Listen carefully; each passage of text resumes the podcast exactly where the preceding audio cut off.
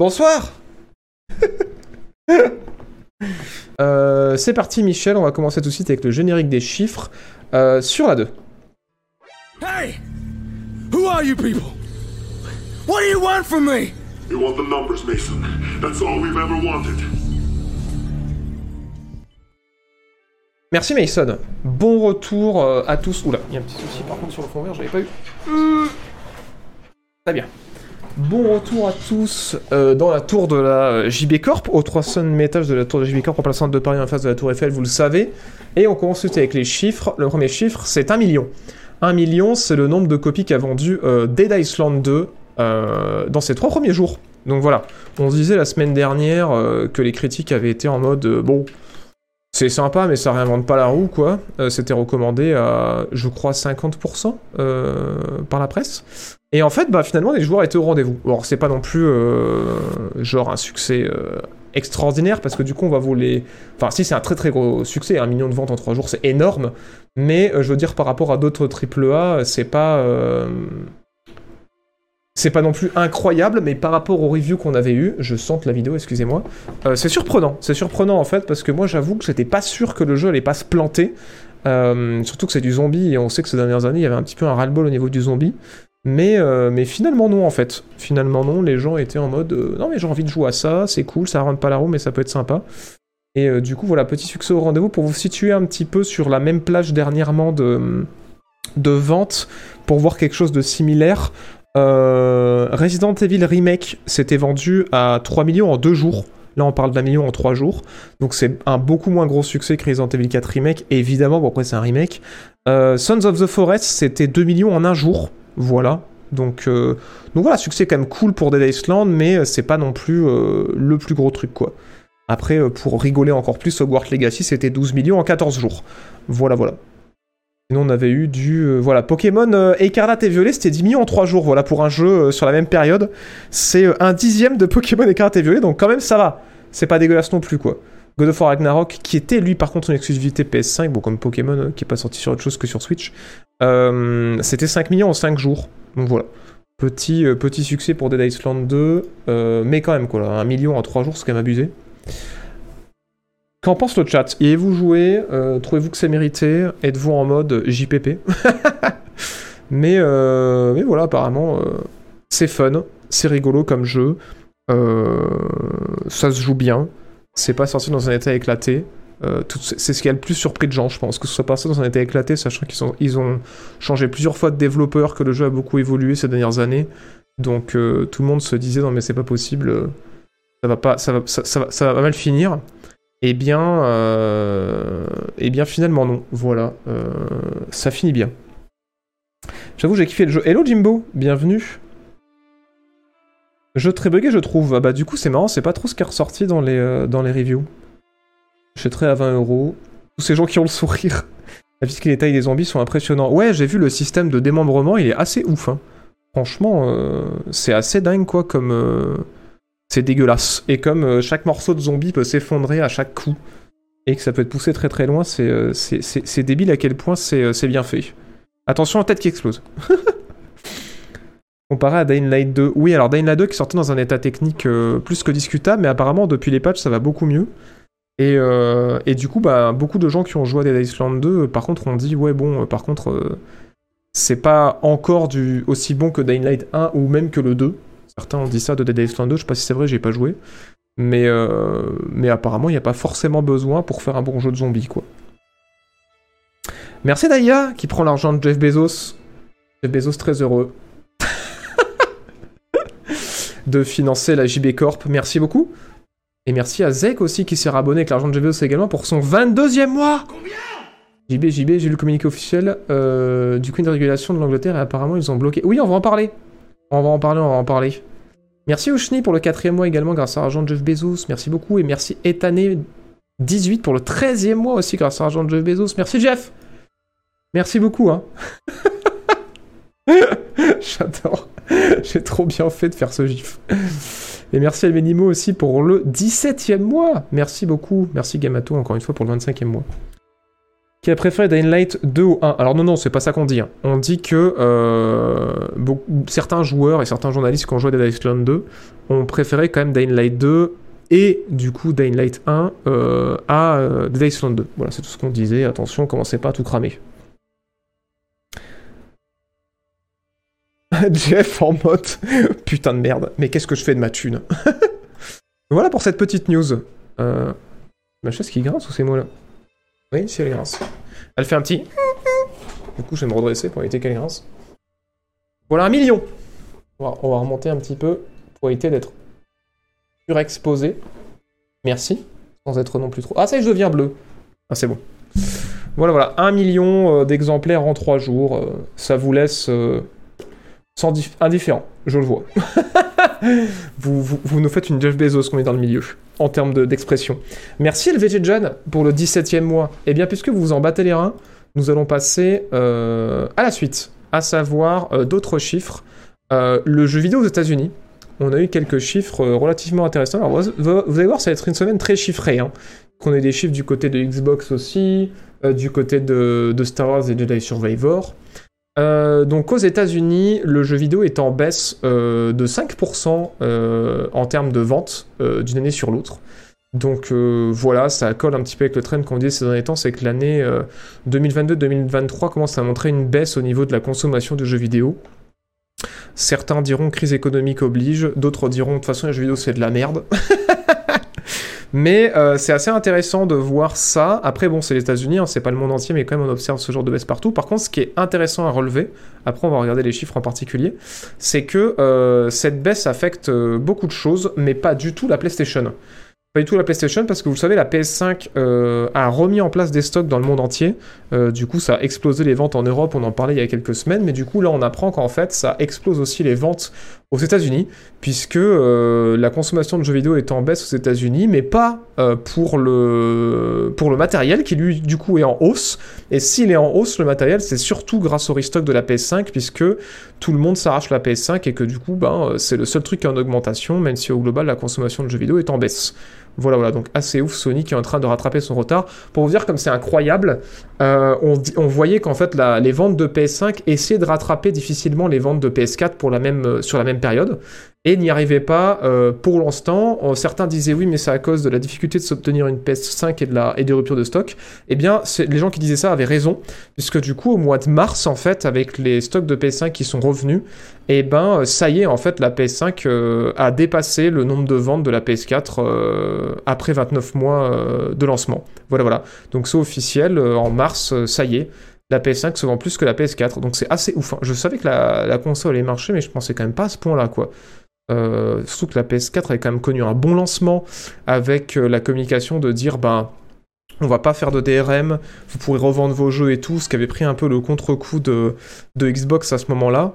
Et, euh, et je m'étais dit, ça a bien boosté les ventes. Et en fait, ouais, c'est ouf, la PS4 a fait tellement une bonne run que ça y est, en fait, euh, c'est reparti, quoi. On est reparti pour une, une génération potentiellement dominée par Sony.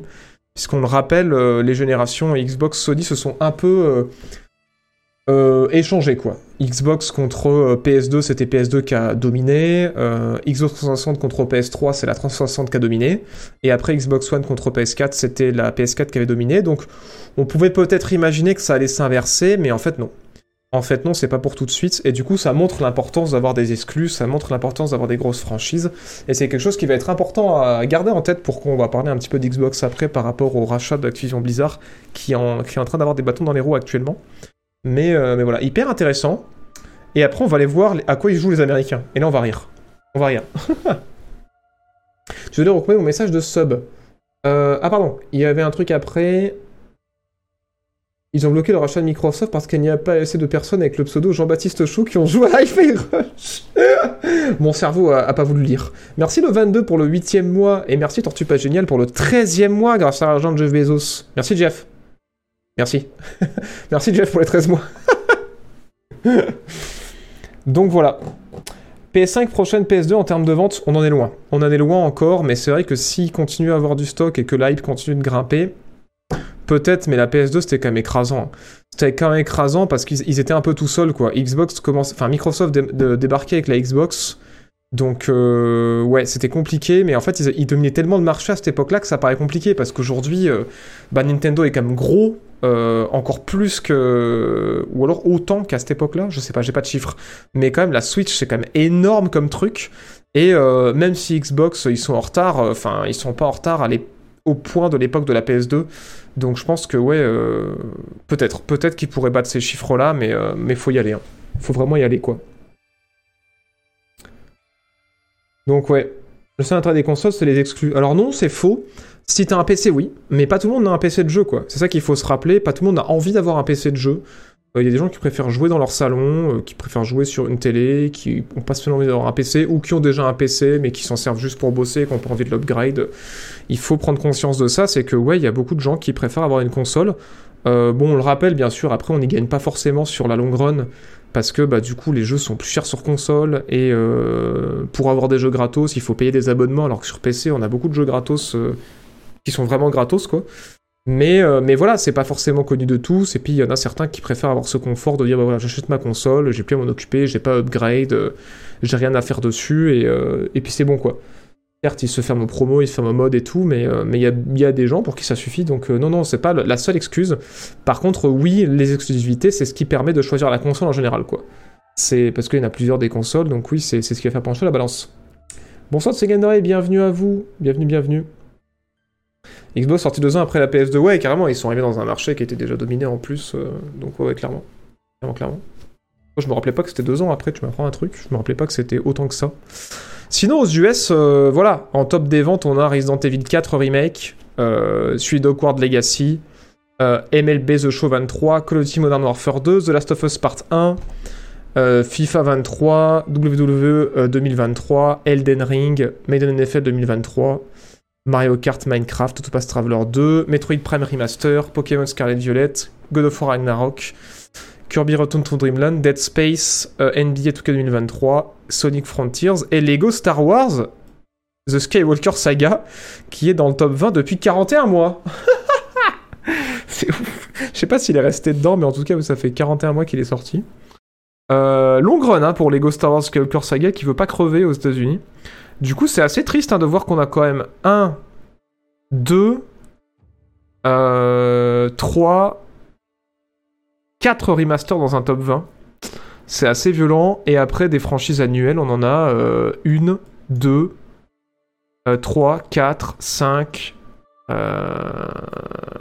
6, si j'en oublie pas. Voilà, 6 franchises annuelles et 4 remasters. Donc la moitié du top 20, c'est euh, des franchises qui sortent tous les ans, euh, des mises à jour qui coûtent 60 balles pour, pour, dire ce qui est, et, des remasters, enfin des remakes, pour, des, remakes, des remakes, des remasters. Euh, et, après, le reste, bah, c'est des jeux plus classiques, même s'il y a des trucs aussi increvables, type Mario Kart 8, Minecraft. Euh. des grosses surprises. Hein. J'avoue que je pensais pas qu'Octopath Traveler 2 serait, euh, serait aussi haut dans le classement, presque un an après sa sortie aux US, c'est ouf. Mais voilà, pas, de grosses surprises hein, sur ce classement. T'as oublié Pokémon, mais c'est pas une franchise annuelle Pokémon. C'est une, une, franchise, mais ça sort pas tous les ans Pokémon, si Ça sort tous les ans Putain, peut-être. Ok, j'ai oublié Pokémon. On du coup plus de plus de la moitié, c'est des euh, remakes et des franchises annuelles. Bon, ben voilà. Qu'en pensez-vous? Qu'en pense le chat? En vrai, la, seule nouvelle franchise, je crois que c'est Elden Ring. Ah non, il y a Hogwarts Legacy aussi. Bon, après, Harry Potter, ça existait déjà, mais... Euh, mais en tout cas, ouais, voilà. Qui n'est pas la suite d'un précédent jeu, il y a Hogwarts et Elden Ring, quoi. Voilà, voilà. Et Minecraft, bon, après... Euh, Est-ce que vraiment on peut compter Minecraft? Il n'y a pas une Minecraft 2, donc en vrai, oui, euh, nouvelle franchise Minecraft. voilà, deux nouvelles franchises, dont une qui est tirée d'une grande série de films. Voilà. à quand Fortnite 2 Pokémon, c'est tous les deux ans. Ouais, il me semble pas que c'est annuel, un Pokémon. Hein. Mais bon. Peut-être que moi, vous précommandez Survivor. Non, on précommande pas On fait pas comme toi, on précommande pas, commandant de Blee On ne précommande pas Ça suffit maintenant c'est terminé cette histoire de précommande. Je vais mettre en gros mots dans le chat précommandé. Comme ça, tous les gens qui parleront de précommande dans le chat, bim, vous prendrez euh, un Nightbot qui vous mettra un, message personnalisé en mode non, précommander c'est le mal. Et votre message sera mute. et, vous, euh, et pour la forme, vous serez ban du chat une seconde, juste pour le geste. Putain, je vous jure. Très bonne idée. Je vais mettre ça en place. Plein le cul. J'adore précommander. Je vous jure. Du coup, il va y avoir des, des gens qui vont essayer de contourner en écrivant préco avec un autre orthographe. Ça va être absolument génial. Putain. C'est fou hein, de répéter. Mais il paraît qu'enseigner, c'est répéter. Euh, voilà pour les chiffres. Et on va rester un petit peu dans les chiffres, mais on va changer de générique. Je vais appeler Kenyu, parce qu'on va parler quand même de la sortie de Jedi Survivor avant de parler des chiffres. Donc à la base, c'était une news sur les chiffres et j'avais pas vu qu'il y avait les notes qui étaient sorties. Donc euh, on va aller voir ça euh, tout de suite avec le générique des dates Kenyu Statua en direct de Los Angeles. Do you guys want to know um, when there's uh, when a, the release date? Yeah.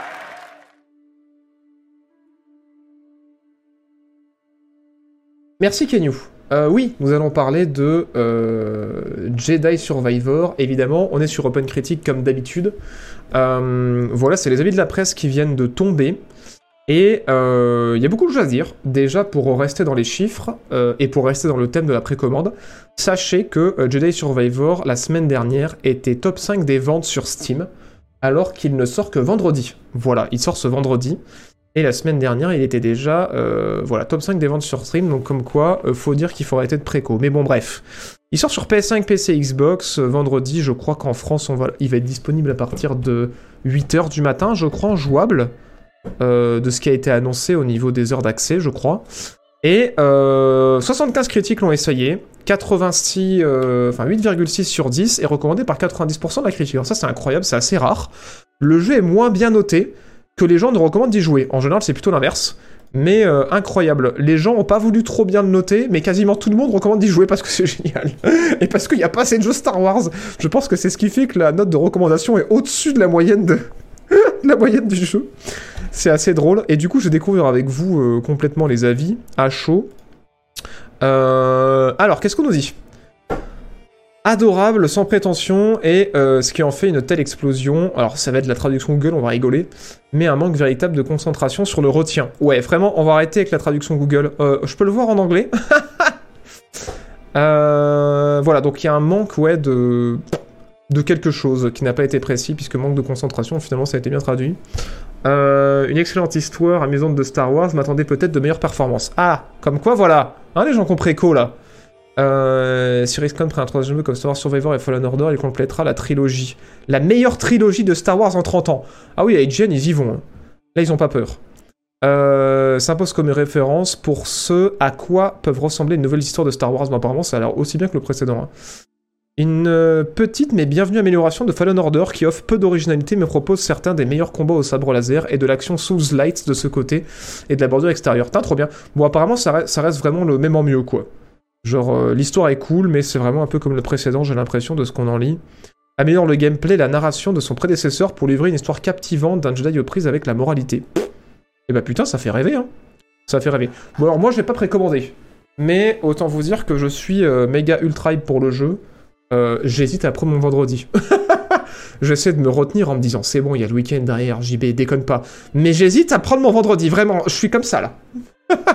Mais vous le savez, hein, voilà, euh, j'aime beaucoup, euh, beaucoup Star Wars et il n'y a pas beaucoup de bonnes choses qui sont faites dans Star Wars, que ce soit en termes de bouquins, en termes de jeux ou euh, en termes de films ou de séries. Donc quand il y a un truc bien, on a tendance à y aller un petit peu comme des sauvages. Mais du coup, ouais, j'avoue que voilà, j'ai pas mal aimé Fallen Order, même si je reconnais qu'il réinvente pas la roue, c'était quand même très sympa. Et du coup, j'avoue que je suis méga hypé pour Survivor. Donc euh, très content de voir que la presse l'a bien reçu. Par contre, prudence sur les performances, comme le disait quelqu'un. euh, un des journalistes a eu quelques petits soucis à part mon optimisation, donc euh, prudence, prudence de ce côté-là. Mais ça va pas nous empêcher de parler des chiffres, puisque, donc je le disais, top 5 euh, des ventes la semaine dernière sur Steam, alors que le jeu n'est pas encore sorti, donc c'est que les précommandes. Et hyper intéressant, c'est... Voilà, c'est ça, c'est un article de Game Industry qui euh, ont partagé, donc c'est l'Angleterre qui a partagé des chiffres sur euh, la franchise Star Wars de manière générale et les plus gros jeux Star Wars, et du coup on va aller voir ça dans quelques instants, vous allez voir c'est assez intéressant. Spoiler, euh, Star Wars en Angleterre est la sixième plus grosse franchise de jeux vidéo qui existe. Voilà, donc sixième plus grosse franchise, c'est quand même assez ouf, hein. quand on pense qu'à Call of Duty, FIFA et compagnie, c'est quand même assez, euh, assez obèse. C'est EA, qu'est-ce qu'on risque? Ah oui, alors les gens vraiment ils ont pas peur. hein. Mais rappelez-vous que a dit que les jeux solo c'est mort. Donc on, est content de savoir que EA ont attendu 10 ans d'exclusivité de contrat avec Disney pour sortir euh, un deuxième jeu Star Wars en solo. Et que maintenant qu'ils ont plus le contrat, euh, ils se rendent compte qu'en fait ils auraient pu faire autre chose que Battlefront en 10 ans. Voilà, merci, euh, merci. Bon après on aimait 10 ans parce qu'il y a Squadron aussi qui était très cool. Mais, euh, mais voilà. Bien comprendre, c'est une bonne suite. Ouais, c'est une bonne suite qui apparemment améliore- le gameplay de l'histoire. Pardonnez-moi, je suis en retard sur les, sur les subs. Merci à VGGen pour le 17e mois. Merci le 22 pour le 8e mois. Merci Tortue Paginel pour le 13e mois. Merci Pat Batman pour le 15e mois grâce à l'argent de Jeff. Merci euh, Vrad pour le 10e mois grâce à l'argent de Jeff Bezos aussi. Merci Goupils GM pour le 8e mois. Merci beaucoup de votre soutien. Voilà, voilà. Donc. Euh... Préco, vas-y. Non, on ne préco pas. C'est interdit, c'est illégal. Vous allez en prison si vous précommandez. Donc, Star Wars, sixième plus grosse franchise euh, en Angleterre, donc forcément, c'est FIFA qui est en haut. C'est FIFA qui est en haut avec euh, une franchise qui pèse 2 milliards.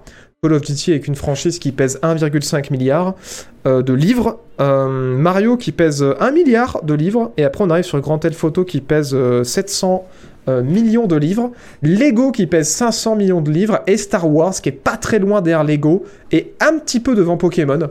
Euh, en sixième place, voilà, après derrière c'est les Sims avec 400 millions, Assassin's Creed avec 400 millions, et Need for Speed avec presque 400 millions. Voilà, voilà. Ce qui est intéressant de noter, c'est que sur euh, toutes ces franchises-là, ben Star Wars, alors là le chiffre est pas bon, je sais pas pourquoi. Ah oui, ils ont fait Since 1995. Donc Star Wars, je crois que c'est un total de euh, 117 jeux qui sont sortis depuis l'existence de la franchise en jeu vidéo.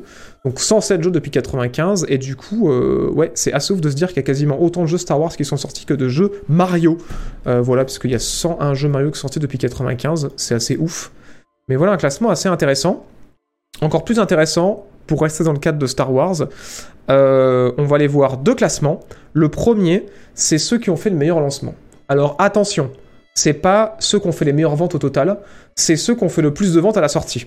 Donc top 1, le Battlefront de EA, j'ai envie de mourir, euh, qui a fait euh, encore aujourd'hui le meilleur lancement, suivi derrière, à ma grande surprise, par euh, Star Wars The Force Unleashed, donc le pouvoir de la force en français, qui date de 2008 et qui est encore aujourd'hui le deuxième meilleur lancement en Angleterre. C'est assez ouf parce qu'il n'a pas été hyper bien accueilli par la presse, même par les joueurs.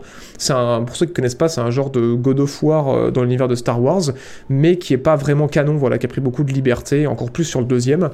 Euh, voilà, voilà. Derrière Battlefront 2, encore de EA. Merci à tous les gens qui précommandent. C'est grâce à vous, en fait, qu'on a ce classement. hein, voilà. Ça, c'est le classement des précommandes, hein, puisque c'est les, les chiffres à la sortie. Donc, euh, bravo les précommandes. On voit que vous aviez eu raison. hein. Battlefront euh, 1 et Battlefront 2, pareil, à la sortie, c'était vraiment d'une grande qualité. Bravo d'avoir précommandé. Après, on a The Skywalker Saga qui est en top 4 quand même, hein, qui est sorti l'année dernière, on le rappelle. Euh, Star Wars 3, ma grosse surprise aussi, la revanche des sites, qui était pour le coup très cool sur PS2, Xbox, euh, et d'ailleurs oui, qui a eu des versions DS et GBA, qui est en 2005, qui avait un, un mode coop un peu comme les jeux euh, Sinon des Anneaux, qui était très cool, et Jedi Fallen Order, qui, euh, voilà, même si c'était le premier de cette série-là, est quand même top 6 du meilleur lancement en 2019. Lego Star Wars The Force Awakens en 2016, Lego Star Wars 3 Clone Wars en 2011, The Old Republic, le MMO en 2011 aussi, et on finit le classement avec le premier Battlefront euh, de 2004 qui est dans ce classement. Mais plus intéressant, là c'est un peu classement de la honte, plus intéressant, là par contre c'est les vraies ventes, à savoir quels sont pour de vrai les jeux Star Wars qui ont le plus marché de toute leur existence. Et alors le classement est complètement différent, puisque déjà euh, The Force Unleashed n'est plus du tout en haut, mais du coup c'est toujours Battlefront de EA qui, euh, qui est top 1 des ventes, donc comme quoi les précommandes devaient être vénères. Sinon après on trouve euh, Lego Star Wars The Complete Saga euh, de 2007, qui est encore aujourd'hui le deuxième jeu Star Wars qui a fait le plus de ventes. Bon c'est cohérent quand on sait qu'en Angleterre... les franchises Lego et les franchises Star Wars euh, pèsent euh, cumulé 1 milliard. Donc forcément, quand il y a Lego Star Wars, ça fait des ventes. Et euh, derrière, on a encore un Lego Star Wars, Lego Star Wars 2 The Original Trilogy en 2006. Et après, on trouve par contre, grande surprise, Star Wars Battlefront 2, mais celui de 2005, qui est encore aujourd'hui le quatrième jeu Star Wars qui s'est le plus vendu de tous les jeux Star Wars en Angleterre. Donc ça, c'est ouf, parce qu'il est devant le Battlefront 2 de EA qui lui est à la 9ème place. Voilà, voilà. Après, derrière, on a encore un Lego Star Wars. Derrière, ma grande surprise, on a le Star Wars euh, épisode 3, La Revanche des Sith, qui est euh, le sixième, meilleur- enfin, qui est le jeu qui s'est le plus vendu euh, à la sixième place en Angleterre. Donc c'est ouf. Star Wars The Force Unleashed, qui me surprend aussi qu'il est en septième place. Par contre, Jedi Fallen Order, qui, ouais, malgré que ces autres jeux soient plus anciens, euh, est quand même huitième du classement. Et comme je le disais, le Battlefront 2 de EA. Et on finit le classement par euh, Lego Star Wars Clone Wars. Voilà, voilà. Donc intéressant, beaucoup de Lego Star Wars euh, dans les plus gros lancements de la franchise, euh, mais, mais surtout voilà, beaucoup du Battlefront qui est une franchise très forte, que ce soit de l'époque de Criterion, je crois, qui était derrière, ou que ce soit de l'époque de DICE, Battlefront, ça a toujours été une, une franchise assez, assez lourde pour Star Wars, voilà. Qu'en pense le chat? Qu'en pense le chat? Qu'en pense le chat? Biggest game.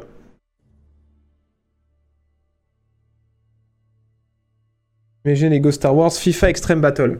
À l'aide. Merci euh, Lockwolf38 pour le 25e mois Et merci infiniment. Merci infiniment à toi. Dommage, j'ai trouvé le premier assez mid. Euh, tu parles pour Jedi Fallen Order? Euh, Je peux comprendre. Moi j'ai beaucoup aimé parce que du coup je m'attendais pas à ce que ce soit un mix de Metroidvania et de Souls-like. Je trouvais ça hyper original pour une fois d'avoir un jeu à gros budget qui euh, allait plonger dans des genres euh, bah, qu'on n'a pas trop l'habitude de voir EA produire. Donc, euh, donc ouais, j'ai trouvé ça assez cool, moi, de mon côté. C'était pas non plus... Genre, c'était pas incroyable au point de finir dans mon top 5 des meilleurs jeux de l'année, mais n'empêche que, ouais, c'était... c'était vraiment cool. Une expérience cool. Pour le meilleur ou pour le pire, Unleashed était euh, dans le canon à sa sortie. Ouais, bon, après, à cette époque-là, Star Wars, le canon, c'était un bordel. hein. Mais, euh, mais ouais. Est-ce que tu as eu l'occasion de jouer à TOTK Alors, je vois pas de quoi tu parles, euh, Fox. Je, je vois pas de, de quoi, à quoi ça fait appel TOTK. Tête du personnage de Starkiller était assez étrange. Ouais, c'était pas ouf. Hein. Bon, après, j'ai pas fait le deuxième. Hein. Je l'ai fait que le premier. Je l'ai fait euh, deux fois, parce que la première fois, je l'ai pas fini. Après, je l'ai recommencé pour le finir. Et c'est sympa, c'est épique. Ça fait vraiment God of War dans l'univers Star Wars, donc je comprends l'intérêt. Mais c'est vrai qu'après, ouais. euh, c'était assez répétitif, euh, le système de combat, enfin, la courbe de progression était vraiment vénère parce que ouais, le système de combat était pas hyper intuitif. Du coup, au début, tu roules sur tout, puis quand t'arrives sur tes premiers ennemis compliqués ou sur ton premier boss, tu comprends pas ce qui t'arrive, quoi. Donc, ouais, pour moi, The Force Unleashed, c'est vraiment pas dans les meilleurs jeux Star Wars, quoi. C'est vrai qu'il n'y a pas les Jedi Knight qui étaient vraiment très cool, euh, on est d'accord. Mais, euh, mais ouais, il y a plein de, bon, après, il y a plein de bons jeux Star Wars. Il n'y a pas Epic Commando, euh, il n'y a pas, il a pas de Kotor d'ailleurs, c'est dommage. Mais, mais ouais. Ah, le nouveau Zelda, pardon, ok. Est-ce que tu as l'occasion de jouer? Ah ouais, non, bah je, bah, je pense que personne n'a pu avoir l'occasion de jouer au prochain Zelda, même les journalistes, je pense qu'ils n'y ont pas accès. Mais non, non, du coup, j'ai pas eu l'occasion. Merci de l'avoir précisé. Mais ouais, les Jedi, ouais, les Jedi Knight étaient vraiment très très cool. hein. Et oui, il y a un mode vert pour Jedi Knight 2, que j'ai trop envie d'essayer. Jedi Academy était très cool, ouais. Moi j'ai une préférence pour le 2. Euh, mais, euh, mais ouais, le Jedi Academy est très cool. Moi, pourquoi je préfère le 2 C'est parce qu'il y avait euh, le début du jeu qui se joue à fond en FPS à la Doom, quoi. Et après, qu'on passe à la troisième personne avec le sabre et tout, j'avais trouvé ça ouf, quoi. Et bon, après, ces mécaniques-là sont toujours dans Academy, mais c'était moins une surprise. Parce que le début du 2, bah, il n'y a, pas de- y a pas de force, il n'y a pas de sabre laser et tout, et du coup, ça avait été vraiment un truc. qui m'avait trop surpris quand j'avais joué au 2. J'étais en mode putain, c'est ouf et tout. Le et le jeu change complètement, du coup. Contrairement à Academy où direct, euh, direct on a tout l'arsenal, quoi. Ah ouais, ils ont pu y jouer. Il y a des gens qui ont pu y jouer. Putain, c'est ouf. Je pensais pas qu'ils donneraient euh, autant de autant d'accès à la preview. Bah voilà, non, j'ai pas pu y jouer du coup. Voilà, sorry. Je pensais pas, voilà, j'ai raté l'info, je pensais pas qu'il y avait des gens qui avaient pu y jouer. euh. My bad, my bad, my bad. Enfin bref. Du coup, euh, voilà, Star Wars c'est très fort en jeu vidéo, bon on le savait déjà. J'avais fait une vidéo sur le sujet, à savoir euh, les meilleurs jeux Star Wars. euh, je, crois que j'avais fait. euh, Ouais, je crois que c'est ça, j'avais appelé cette vidéo mes meilleurs jeux Star Wars, crois. Je sais plus. Bon, j'avais appelé ça où j'avais parlé un petit peu de d'un des deux âges d'or de, des jeux Star Wars, notamment le deuxième où j'avais parlé de Jedi Knight, de, de KOTOR et compagnie. Comment j'avais appelé ça Ouais, les meilleurs jeux Star Wars, c'est ça. C'est ça, c'est ça. Je suis à la bourre, et bien bienvenue. Mieux vaut tard que jamais, comme on dit. Euh, sinon, autre news dans la section des dates, Oxenfree 2 euh, a une date de sortie. Donc c'est la suite de... Je vais baisser un peu le son de la musique. on arrive sur cette musique là, c'est toujours un peu. Bah sinon je vais skip la musique. C'est très cool. Ouais, très bien, moi ça va se calmer un petit peu. Euh, Oui, j'étais en train de dire Oxenfree 2. Du coup, euh, suite de Oxenfree, je sais pas si vous y avez joué euh, au premier. Qui est en fait un. Comment décrire ça? Un jeu narratif? On a le droit de dire ça, c'est légal? Qui est un jeu narratif un petit peu surnaturel où on joue un groupe d'adolescents qui, euh, qui sont, euh, je me rappelle plus de, ce que c'était l'histoire du 1, qui sont sur une île. Enfin voilà, très cool euh, au niveau de la narration. Alors moi j'avais pas, j'y pas joué à la sortie parce que du coup il était pas traduit en français. Donc du coup j'ai attendu le patch français et j'avoue que du coup bah, j'ai beaucoup vu de streams dessus mais j'y ai pas encore joué alors que je l'ai le jeu depuis un moment. Mais bonne nouvelle, voilà, vous le saviez peut-être si vous avez suivi l'émission, le 2 est prévu. Et cette semaine, on a, on a appris qu'il était daté. Et ce sera le 12 juillet 2023. Voilà, voilà. Donc si vous aimez un petit peu les jeux narratifs, avec des visuels assez sympas, euh, là ça a l'air de partir dans un délire euh, dimension parallèle et tout. Euh, un petit peu dans une vibe Stranger Things au niveau de l'ambiance avec des adolescents et tout, qu'il arrive à bien de trucs. Et bien, voilà, Oxenfree 2, c'est pour le 12 juillet 2023. Et voilà, ça a l'air toujours aussi mignon que le premier. Ça me fait me dire qu'il faut que je me bouge le cul pour faire le premier. parce que le pitch du deuxième m'intéresse pas mal. Donc, euh, donc voilà, après, bon, on a toujours un milliard de jeux à faire, malheureusement. Enfin, heureusement, en fait. Pourquoi je dis malheureusement? Mais, voilà, 12 juillet. Euh, Notez-le dans vos petits calepins si ça vous intéresse. Mais voilà, moi, ça, ça me motive pour me bouger à faire le premier. Et du coup, ce sera dispo, euh, il me semble, sur. Alors là, on est sur la chaîne de Xbox. Euh, Xbox. de PlayStation. Mais il me semble que c'est dispo sur Next Gen, Current Gen aussi, et sur PC, si je dis pas de bêtises. Il me semble que c'est ça. Voilà, voilà, pour cette, euh, cette petite date. Je vais le précommander Ça commence à tester des orthographes pour pas se faire ban. Super jeu. Et bah trop bien, ouais. En tout cas, voilà. J'espère que ceux qui ont kiffé le premier seront contents d'apprendre cette nouvelle. Merci Matipex euh, de prendre l'argent de Jeff Bezos. Très heureux Jeff pour ton premier mois. Putain. Sinon, autre news incroyable qui nous vient aussi de Nintendo Direct, parce que du coup, mercredi dernier, il y a eu le Nintendo Indie Direct, c'est qu'on a une date pour euh, Bomb Rush euh, Cyberpunk, donc pas Cyberpunk, mais Cyberpunk, qui est euh, un jeu dont on a déjà parlé dans cette émission, qui est en fait le, le successeur spirituel de JC Radio pour ceux qui ont connu. Euh, voilà, voilà, un petit jeu de, de roller très coloré, euh, un petit peu à la Tony Hawk euh, dans un monde, euh, voilà, on a le droit de dire futuriste ou cyberpunk, allons-y, di- disons-le. Donc J.C. Radio, ouais, qui avait euh, bah, connu un, un- un grave succès pour sa direction artistique, pour ce système de déplacement aussi, et il n'y avait jamais eu de suite. Et euh, la semaine dernière, on parlait du fait qu'apparemment il y aurait peut-être une suite ou un remake qui serait en prévision. Mais en attendant, eh bien, il y a Bomb euh, Rush Cyberpunk qui garde un petit peu cette esthétique euh, rétro de euh, J.C. Radio qui a l'air très cool et tout aussi inspiré visuellement. Alors là, du coup, visuellement, ça pique un petit peu les yeux. Mais il me semble qu'il n'est pas que sur. Ouais, voilà. Qu'il n'est pas que sur. Qu'il n'est pas que sur Switch. Voilà, voilà. Donc peut-être vous montrer des images un petit peu moins pixelisées. Même si voilà, ça va garder cet aspect un petit peu euh, rétro. Et euh, je vais vérifier ça s'il sort sur d'autres plateformes, mais il me semble qu'il n'est pas que sur Switch. Et, euh, la, news de cette semaine, du coup, c'est que le jeu est daté à août. Euh, c'est quand, quand déjà la date exacte? On va aller voir ça tout de suite. Je crois que c'est le 18. Ouais, c'est ça. C'est le 18 août que du coup le jeu. Oula, alors j'ai 10 000 fenêtres, je m'y retrouve plus, excusez-moi. Bim. Que le jeu va sortir, voilà, donc cet été, le 18 août, si ça vous intéresse. Euh, une version HD sur PC, mais rien de plus. Ouais, il y a eu une fuite comme quoi, apparemment, je crois que c'est Sega ou Capcom, je sais plus, qui ont les droits, et apparemment, ils, seraient, ils préparaient une suite, peut-être remake, remaster, ou peut-être reboot. Je crois que c'était plus de l'ordre du reboot, je me rappelle plus. Encore une fois, quand on a un doute, on n'hésite pas dans le chat à taper euh, point d'exclamation liste actu. Euh, bam. Et on tombe sur cet incroyable euh, doc que je tiens un jour. Et euh, on tape CTRL F Jet Set. Et on en a parlé quatre fois. Un successeur spirituel à Jet Set Radio. Donc ça, on en avait parlé euh, il y a longtemps. On en avait parlé il y a deux ans du coup de jeu dont je suis en train de vous parler. Et du coup, il y a par contre quelques semaines, on a parlé euh, du remake en préparation pour Jet Set Radio. Vous pouvez cliquer dessus. Ça vous amène à la minute dans la rediff où j'en parle. Grâce à cet incroyable JB du passé qui était un petit peu plus pâle que moi. Et, euh, et apparemment, ce sera un reboot, voilà, de ce que je vois à l'écran, euh, c'est un reboot. On disait JB. Pétez les burnes Et ben voilà, soyez heureux. Sega vous a entendu, euh, il y a eu une fuite. Deux personnes à trois remakes. Mais non. Évidemment, mais moi c'est pas forcément. Tu déconnes, JB. Parce que personne, j'y comprends rien. À 12 ans, ils font de- de Fortnite, regardez. Non, je déconne. Alors, c'est pas Putain, il est drôle, il a dit que c'était Fortnite et en fait c'est Jet Set Radio. Et euh, on va pas Voilà, reboot de. euh, potentiel reboot de, de J7 pour, euh, pour une suite. Mais bon, c'est des fuites, on va prendre avec des pincettes. Ça se peut, c'est méga fake, on verra. Merci, j'y vais du passé. Donc voilà, bon broche Cyberpunk. en attendant, si vous êtes intéressé par un reboot de J7 Radio, bah ça, ça sort dans pas trop longtemps. Voilà, le 18 août 2023. Euh, c'est très cool. Euh, après, moi j'aime bien euh, tout ce qui est les jeux euh, à, mouvement, on va appeler ça, type Tony Hawk et tout. Du coup, j'avoue que je pense que j'irai jeter un coup d'œil.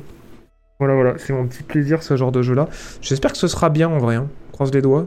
Que ce sera cool et pas qu'on n'aura pas un open world raté. C'est un peu le seul risque que je vois sur ce sujet. Bim. Sinon, autre date euh, qu'on a, euh, bon, un peu plus large celle-là, mais on a euh, Blasphemous 2 qui a été, qui a été annoncé. Voilà, Blasphemous 2, euh, trailer. Oh, je l'ai écrit n'importe comment, Blasphemous. Bon, il m'a compris. Qui est du coup un Souls-like, enfin la, suite du, d'un Souls-like qui est sorti il y a quelques temps de ça, en pixel art, en side-scroll, qui apparemment était très bien. J'y ai pas joué, mais vous, vous étiez beaucoup à me l'avoir recommandé. Eh bien, euh, apparemment, ça a marché, puisque du coup, il prévoit de faire, euh, de faire une suite pour cet été. Alors, on n'a pas de plus de précision, c'est un large cet été, mais, euh, voilà, c'est annoncé. Il y a bien une suite qui va arriver avec des, bah, un pixel art toujours aussi joli, des mouvements toujours aussi fluides, et apparemment quelques petites améliorations de gameplay aussi en plus, donc un peu comme Jedi Survivor, le même en mieux. merci Natipex pour le premier mois grâce à l'argent de Jeff Bezos, et merci Hugues pour le quatrième mois grâce à l'argent de Jeff Bezos. Qu'en pense Jeff? Très heureux, Jeff, euh, de participer au financement de ma chaîne. Même un sacré taf euh, de faire ses docs et ses liens vers les différentes rediffs. Merci beaucoup, tout ça, JB. Bah, un plaisir. Un plaisir. Je vais essayer de faire une page Notion euh, pour rassembler un petit peu tous les docs que je fais sur les, le- les, les résumés des années fiscales sur l'industrie, les listes de. Bon, ça, c'est pas moi qui le fais. Par contre, les listes de Game Pass et PlayStation Plus. Euh, les, guides pour savoir si vous voulez vous mettre aux séries Star Wars, qu'est-ce qu'il faut regarder, qu'est-ce qu'il faut skip. Enfin bref, une chier d'Excel que je pourrais vous partager quand j'aurai fait cette page. C'est plus Metroidvania Ah ouais, ok, bon d'accord. Bah du coup, je me disais que ça, ça, ressemblait à du Castlevania, mais j'avais j'avais ouï dire, bon après on appelle tout un Souls-like aujourd'hui, vous me direz, mais j'avais ouï dire que euh, c'était un petit peu Souls. Après bon, peut-être que c'est juste euh, la direction artistique qui fait un peu le Souls, c'est pas forcément le gameplay. Mais d'accord, c'est plus du Metroid. Ok, très bien. Plus du, plus du Castlevania du coup. Très bon jeu, il est très bon, ouais, bien punitif. Ok, bon. Très bien, très bien. Mais c'est vrai que ouais, moi les visuels m'avaient intéressé. Après, euh, bon, avec la com qui a été faite autour, je m'étais dit bon, encore un jeu qui essaie d'être un Souls quoi. Mais euh, mais bon, vu le succès, du coup, ça donne un peu plus envie de le faire. Mais j'avoue que ouais, euh, moi qui adore le pixel art, euh, la direction artistique déjà m'avait intéressé rien que ça quoi. Surtout ne pas louper Obi-Wan. C'est faux. non, si tu bois beaucoup ou tu vois du soul partout. Les sous-lacs, c'est quoi? Il y a des chutes de FPS. Vous êtes trop cons. Vous êtes trop cons. Est-ce que j'ai raté la section Activision? Non, pas encore, on n'est pas dessus là. On parle des, euh, des, des- des dates, on est dans la section des dates, on a fini la section des chiffres sur les dates qui ont été annoncées euh, prochainement. Et puisqu'on parle de sous-like, nous allons parler de From Software, puisque, messieurs, dames, euh, oui, c'est réel. Non, ce n'est pas une blague, nous allons parler Armored Core 6. Il y a une date qui a fuité. Il y a une date qui a fuité euh, et qui a l'air de coller avec les autres fuites dont je vous parle euh, toutes les semaines. Euh, donc Armored Core 6, qu'est-ce que c'est? C'est le prochain jeu de From Software et développeur de Elden Ring, de Dark Souls, de Sekiro, de Bloodborne. C'est la suite des franchises qui faisaient un petit peu de connaître, avant de connaître cet énorme succès avec leurs Souls, de Armored Core 6, que moi perso j'ai trop hâte de voir, avec toute l'expérience qu'ils ont acquis, euh, ce que ça va donner cet Armored Core. En plus je suis trop fan de SF, donc forcément ça m'intéresse de ouf. Euh, un truc de science-fiction avec des mechas euh, fait par un studio de renom comme, comme Software. J'avance un peu pour qu'on voit un petit peu plus voilà l'univers. Et la fuite récente qui, à mon avis, pouvait le noter, euh, parce que ça colle avec trop d'autres sources et trop d'autres titres qu'on a eu récemment, ce serait que le jeu sortirait le 25 août 2023. Voilà, cet été, Euh, c'est vraiment dans vraiment pas longtemps, c'est dans 4 mois tout pile. Euh, c'est abusé parce que on a toujours pas vu de gameplay, donc je sais pas s'ils gardent tout pour le 3 et qu'en fait ils vont nous montrer le gameplay à l'E3 pour créer une hype de fou, et qu'en fait ils vont annoncer à l'E3 que le jeu sort dans deux mois, quoi. Je pense que c'est pas impossible qu'ils fassent cette com là. Pourquoi ça colle avec les autres fuites? Parce que on avait déjà eu des grosses fuites comme quoi le jeu sortirait euh, en septembre ou début septembre. Donc là, euh, si c'est le 25 août, bah, ça collerait avec cette idée du, début septembre.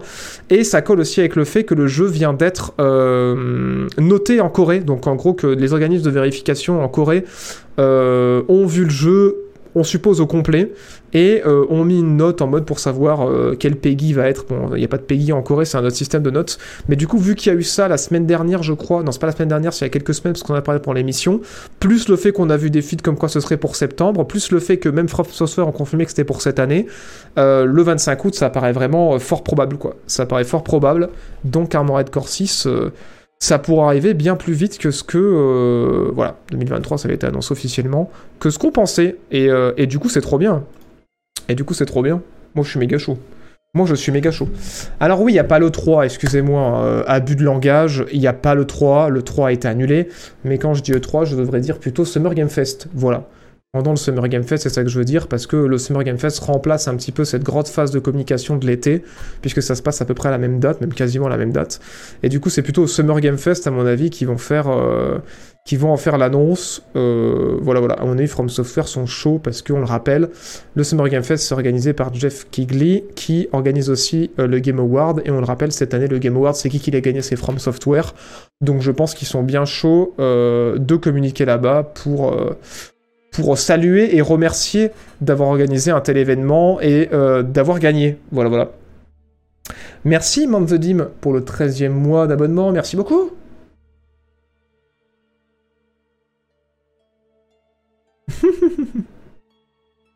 Bluffé par le trailer, quel claque. Ouais, le trailer est vraiment cool. Hein. Le trailer est vraiment cool. C'est vraiment encore pour avoir une idée de ce qu'est la licence. Il y a des vidéos sur YouTube. Ouais, tout à fait, pour aller voir Armored Core 5 pour vous rendre compte un petit peu comment ça va se jouer. Je vais pas remplacer Jeff, je le supporte pas. c'est trop con. De toute façon, on va racheter tout le monde, hein, donc au bout d'un moment, il faudra bien que j'aille sur scène. Hein. Parce que voilà, quand on aura racheté Microsoft, une fois qu'ils auront racheté euh, l'ensemble de l'industrie du jeu vidéo, on va se retrouver avec le package, donc il faudra bien que voilà, on, se montre quoi. Et vu que bien sûr, euh, nous on a une logique euh, à la jean-maçonnerie de pyramide inversée, euh, et que du coup c'est les gens maçons qui contrôlent dans l'ombre l'ensemble de la JB Corp, euh, et que du coup en bas de la pyramide il y a moi, et que je suis le visage de la jean-maçonnerie, et eh bien évidemment au bout d'un moment il faudrait que j'aille sur scène pour dire oui ne vous inquiétez pas, euh, nous allons bientôt euh, racheter l'ensemble de la planète. et sans plus attendre, Armored Corset. Merci Wesso Merci Wesso d'avoir offert un abonnement, merci beaucoup. C'est adorable. JB encore dans le déni de la mort de l'E3. Non, mais c'est trop ça. mais il n'y a plus de 3. JB, il n'y a plus de 3. je sais. je sais, je sais, c'était. Euh... Mais voilà, vous comprenez, moi, les jeux vidéo, je suis ça depuis plus de 20 ans, quoi. Et du coup, il y avait une habitude, quoi. Il y avait une certaine habitude à dire l'E3. Donc, euh, il va falloir que je m'entraîne. Donc voilà pour cette euh, petite suite. Sinon, nous allons passer à la suite de cette émission, à savoir, on va parler euh, du rachat Activision Blizzard par Microsoft qui est en train d'être bloqué en Angleterre. Et pour ça, on passe à votre section favorite de cette émission extraordinaire, la section des procès. C'est parti.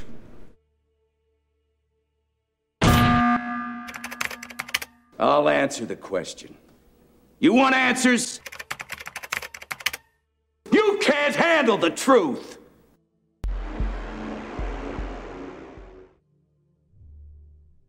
Alors dans le chat, on nous demande qu'est-ce qui a tué le 3 euh, La vie.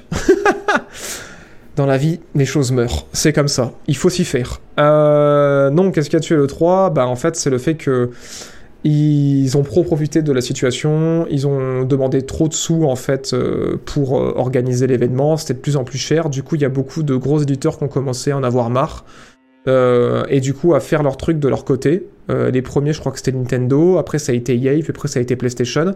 Ensuite aussi, on a vu quand la Gamescom a été organisée en Europe qu'en fait il y avait un événement beaucoup plus gros, beaucoup mieux organisé, euh, où il y avait beaucoup plus de place pour beaucoup plus d'éditeurs qui existaient en Europe. Donc du coup, ils les éditeurs ont préféré aller là-bas plutôt que d'aller à l'E3. Et ils se sont rendus compte qu'en fait, le 3, c'était surtout bien pour de la visibilité en ligne, mais que faire venir les gens sur place, avait plus trop d'intérêt à l'ère du numérique, à l'ère des influenceurs. Et euh, du coup, c'est un peu ça qui a commencé à flinguer le 3, mais ce qu'il a vraiment tué pour de vrai, c'est euh, le Covid, voilà. Puisque du coup, le 3, euh, contrairement au Summer Game Fest, n'a pas réussi à rester vivant durant le confinement, quoi. Et durant cette période, et du coup, bah forcément, il s'est fait complètement écraser, et il n'arrive pas à repartir, donc je pense que c'est la fin des haricots, hein, tout simplement, pour le 3. On va pas faire genre. Qui a tué le 3 Le 3, ouais, le 3 s'est tué un peu lui-même, hein. Les Greedy Monsieur de l'E3, c'est un peu eux qui sont responsables de cette euh, chute euh, en continu euh, de cet événement.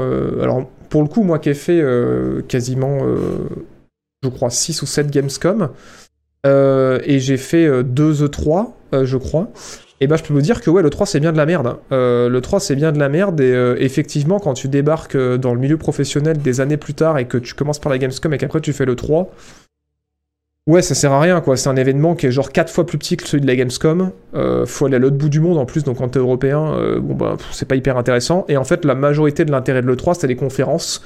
Et les conférences, c'est pas l'E3 qui les fait, elles se font à l'extérieur de l'E3. Donc, euh, donc ouais, non, c'est pas, c'est pas vraiment intéressant. Et en fait, c'était un salon euh, qui est un vestige d'une époque où en fait, bah ouais, le jeu vidéo était pas aussi gros quoi. Donc ouais.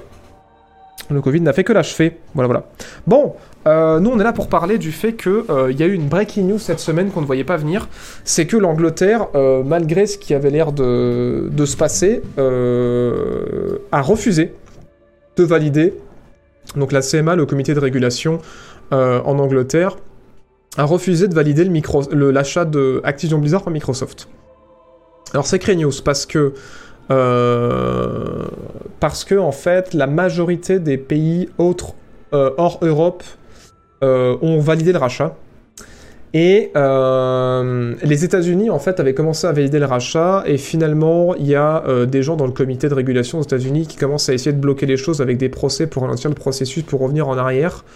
On a un double kill. Merci nous René pour ce double kill, pour ces deux ans. Merci beaucoup. Euh, et en fait, euh, même si ce n'est que ralenti, pour euh, beaucoup d'analystes, si ça passe en Europe, ça va passer partout. Et en vrai, à moins qu'il y ait vraiment un gros blocage, une grosse levée de bouclier, ce qui n'est pas vraiment le cas actuellement aux États-Unis, il ne devrait pas y avoir de souci pour le rachat. Mais du coup, beaucoup d'yeux sont tournés vers l'Union européenne pour savoir qu'est-ce qu'ils vont dire. Parce que l'Union européenne, tout comme l'Angleterre, ont demandé euh, des reports sur reports pour analyser plus le dossier en profondeur et pour euh, valider le rachat. Et du coup, ils ont indiqué euh, ce qui les dérangeait au niveau du rachat, notamment que Microsoft pourrait avoir un monopole au niveau du streaming dans le jeu vidéo, et Microsoft pourrait avoir un monopole au niveau de Call of Duty et des grosses franchises. Ce à quoi Microsoft a répondu en se pliant aux demandes, à savoir signer des contrats pour garantir Call of Duty pendant 10 ans sur quasiment toutes les plateformes, dont le streaming, et signer des contrats avec des, compagnies de, streaming pour proposer en fait euh, l'ensemble de leur catalogue euh, dans le, enfin une grosse partie de leur catalogue dans le, dans les offres de streaming concurrentes. Euh, Sauf que, sauf que ça n'a pas convaincu l'Angleterre apparemment, puisque cette semaine, euh, l'Angleterre a indiqué qu'en fait, bah non. Non, non, ça passait pas, et qu'effectivement, c'était plus à cause du rachat de, la partie mobile d'Activision Blizzard, c'était plus à cause du rachat de Call of Duty, ça ok, ils avaient été convaincus, c'était en fait à cause du fait que euh, Microsoft, avec ce rachat, va acquérir un monopole euh, indécent dans euh, le... comment dire dans le, dans le domaine du streaming. Ce qui nous fait dire que nos amis les Anglais sont toujours aussi cons. Euh, je le dis, je n'ai pas peur des mots, les roast beef, euh, comme à l'époque de la Grande Guerre, on leur chie dessus. hein. en plus de pas rouler dans le bon sens, de pas utiliser le mètre et de pas utiliser le litre, ils continuent d'être complètement débiles. Pardon. non, en vrai, euh, en vrai, c'est ouf parce qu'en fait, ce qu'ils reprochent, c'est c'est intéressant, c'est pas faux, mais en fait, ça n'a rien à voir avec le rachat. C'est ça qui est, assez ouf, puisque ce qu'ils disent en fait sur le sujet, je sais plus c'est quel article qui reprenait un petit peu point par point ce qui avait été dit. Euh, c'était pas celui-là, je crois que c'était celui de GameKyo. Ouais, je crois que c'est celui-là. Euh, qui reprenait très bien le truc en résumant bien. Euh, c'était qu'en fait, ouais, pour eux, ce qu'ils indiquaient, euh, c'est que le problème vient surtout du fait qu'en fait actuellement Microsoft, donc pas Xbox, mais Microsoft possède actuellement 60 à 70% euh, des parts au niveau mondial des services de cloud, euh, voilà, et que pour eux, en fait, qu'ils aient l'exclusivité sur euh, Call of Duty et Overwatch, euh, ça va faire que renforcer leur position dominante dans le, dans le streaming. Alors c'est hyper intéressant parce qu'en vrai, sous cette remarque, il y a une réalité. Voilà, euh, hors de ma blague de les, les roast beef, ils sont débiles. Sous cette remarque, il y a une réalité. C'est vrai que Microsoft, euh, là, niveau streaming, c'est des mastodontes. Mais euh, ils sont pas tout seuls. Il y a Amazon qui est de l'autre côté. Euh, Enfin, en gros, il pourrait d'autres, enfin, des gens comme Google, comme euh, Amazon pourraient se muscler et se réveiller un peu et essayer de concurrencer un petit Microsoft. Mais il y a une réalité que là, Microsoft actuellement, ils sont en position de domination sur le cloud gaming. Mais il y a un truc aussi qui est vrai, c'est que le cloud gaming, c'est pas encore énorme pour le moment au niveau du jeu vidéo. C'est vrai que si ça devient énorme, effectivement, Microsoft sera un peu trop bien placé. Mais par contre, de dire que si euh, tu as une exclue sur Call of Duty et sur Overwatch, euh, ta domination va être totale. Déjà, c'est pas forcément vrai, mais surtout, c'est débile parce que euh, justement, Microsoft ont signé des deals avec les franchises Bethesda et Call of Duty pour les garantir pendant de nombreuses années, euh, notamment une décennie, sur les plateformes concurrentes de streaming. Et du coup, ça, montre un petit peu le bon vouloir de Microsoft. Et en fait, c'est assez ouf aussi parce que ça montre un truc qui est assez dingue et qu'on va reparler après dans cette émission, c'est que euh, oui, Microsoft est énorme, donc oui, c'est l'ennemi numéro un parce qu'il fait partie des GAFAM, et du coup, c'est ces grosses entreprises de tech qui sont hyper puissantes et qui commencent à faire peur euh, à beaucoup de pays, et du coup, qui commencent à vouloir leur mettre des bâtons dans les roues pour éviter qu'elles grossissent trop. Mais là, dans la bulle jeu vidéo, dans le cadre exclusivement de la branche Xbox de Microsoft, ça paraît un peu débile parce qu'en fait, euh, Microsoft est à la traîne par rapport à PlayStation, et euh, de son côté, PlayStation, même s'ils font pas des rachats aussi gros, bah en fait, euh, tous les rachats qu'ils font, on, on leur valide. Et, euh, et c'est assez incroyable parce que du coup, niveau euh, domination sur le marché de la console next-gen, et là je parle bien de console next-gen parce que sinon il y a Nintendo aussi qui à prendre en compte, et ben euh, en Europe, euh, c'est euh, c'est PlayStation qui domine quoi. Et en fait, effectivement, s'ils font pas ce genre d'acquisition ou s'ils arrivent pas à acquérir un peu plus de studios pour gonfler un peu leur offre, ça va pas changer. Et du coup, bah, si PlayStation domine, ils vont pouvoir monter le prix de leurs jeux ou le prix de leurs offres et le prix de leurs consoles de manière indécente. Et je dis pas du tout que Microsoft est le chevalier blanc parce que quand eux ils dominaient, ils ont essayé de nous la mettre aussi. Et du coup, moi, ce qui me fait peur, c'est que s'il n'y a pas un bon rapport de de, concurrence au niveau du marché de la console, quand on le sait, quand il y en a un qui domine, il va essayer euh, de, profiter de sa domination pour enculer les consommateurs, et moi j'ai pas envie de ça. Donc c'est pour ça que pour moi, le rachat d'Activision Blizzard, c'est pas forcément un problème dans la bulle de, de, euh, du marché du PC, du marché de la console, c'est même cohérent, même si après derrière il y a une réalité avec le cloud gaming. Donc ce qu'il faut savoir, c'est que derrière, euh, Microsoft, du coup, ils ont fait appel de la décision, et euh, Activision Blizzard aussi ont fait euh, appel de la décision, euh, puisque bah, en fait, ce qu'ils sont en train de souligner par rapport à ce blocage, bah en fait c'est pas cohérent vu tous les contrats qu'ils ont signés avec toutes les offres de cloud type Nvidia et compagnie là pour garantir leur jeu là-bas quoi. Voilà voilà. Mais après voilà, je dis pas que bien sûr Microsoft n'est pas enfin voilà que tous les GAFAM ne sont pas trop puissants, mais voilà pour rappel euh, le jeu vidéo euh, dans le giron de Microsoft, c'est euh, quand même un beau 3 milliards de chiffre d'affaires sur un total de 53 milliards quoi. Donc bon, c'est pas non plus le truc qui, rend Microsoft aussi puissant qu'il ne l'est, quoi. C'est certes un gros revenu, mais euh, 3 milliards sur 53 milliards, redescendons un petit peu de nos grands chevaux. Qu'en pense le chat? Merci Sony pour les jeux 70 euros Et tu peux accepter que Microsoft soit omnipotent sur tous les marchés, toi aussi. Mais oui, tout à fait. hein. Moi, je suis totalement d'accord que oui, euh, il y a un problème avec les GAFAM, qu'il faut faire super gaffe. hein, que ce soit Google, Amazon, euh, Facebook, euh, Microsoft. Enfin, genre, ouais, c'est sûr que oui.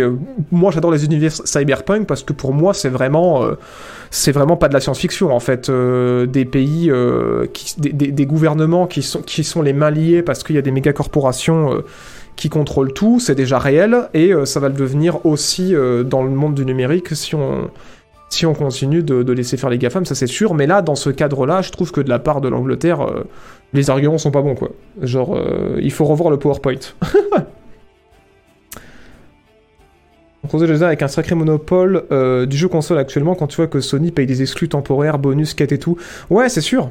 C'est sûr, c'est pour ça que pour moi c'est de bonne guerre en fait le rachat euh, d'Activision Blizzard euh, par Xbox et ça pourrait équilibrer un petit peu la balance. Mais faut que ça se fasse quoi, faut que ça arrive à se faire. Après, il faut se dire que ça c'est que l'Angleterre.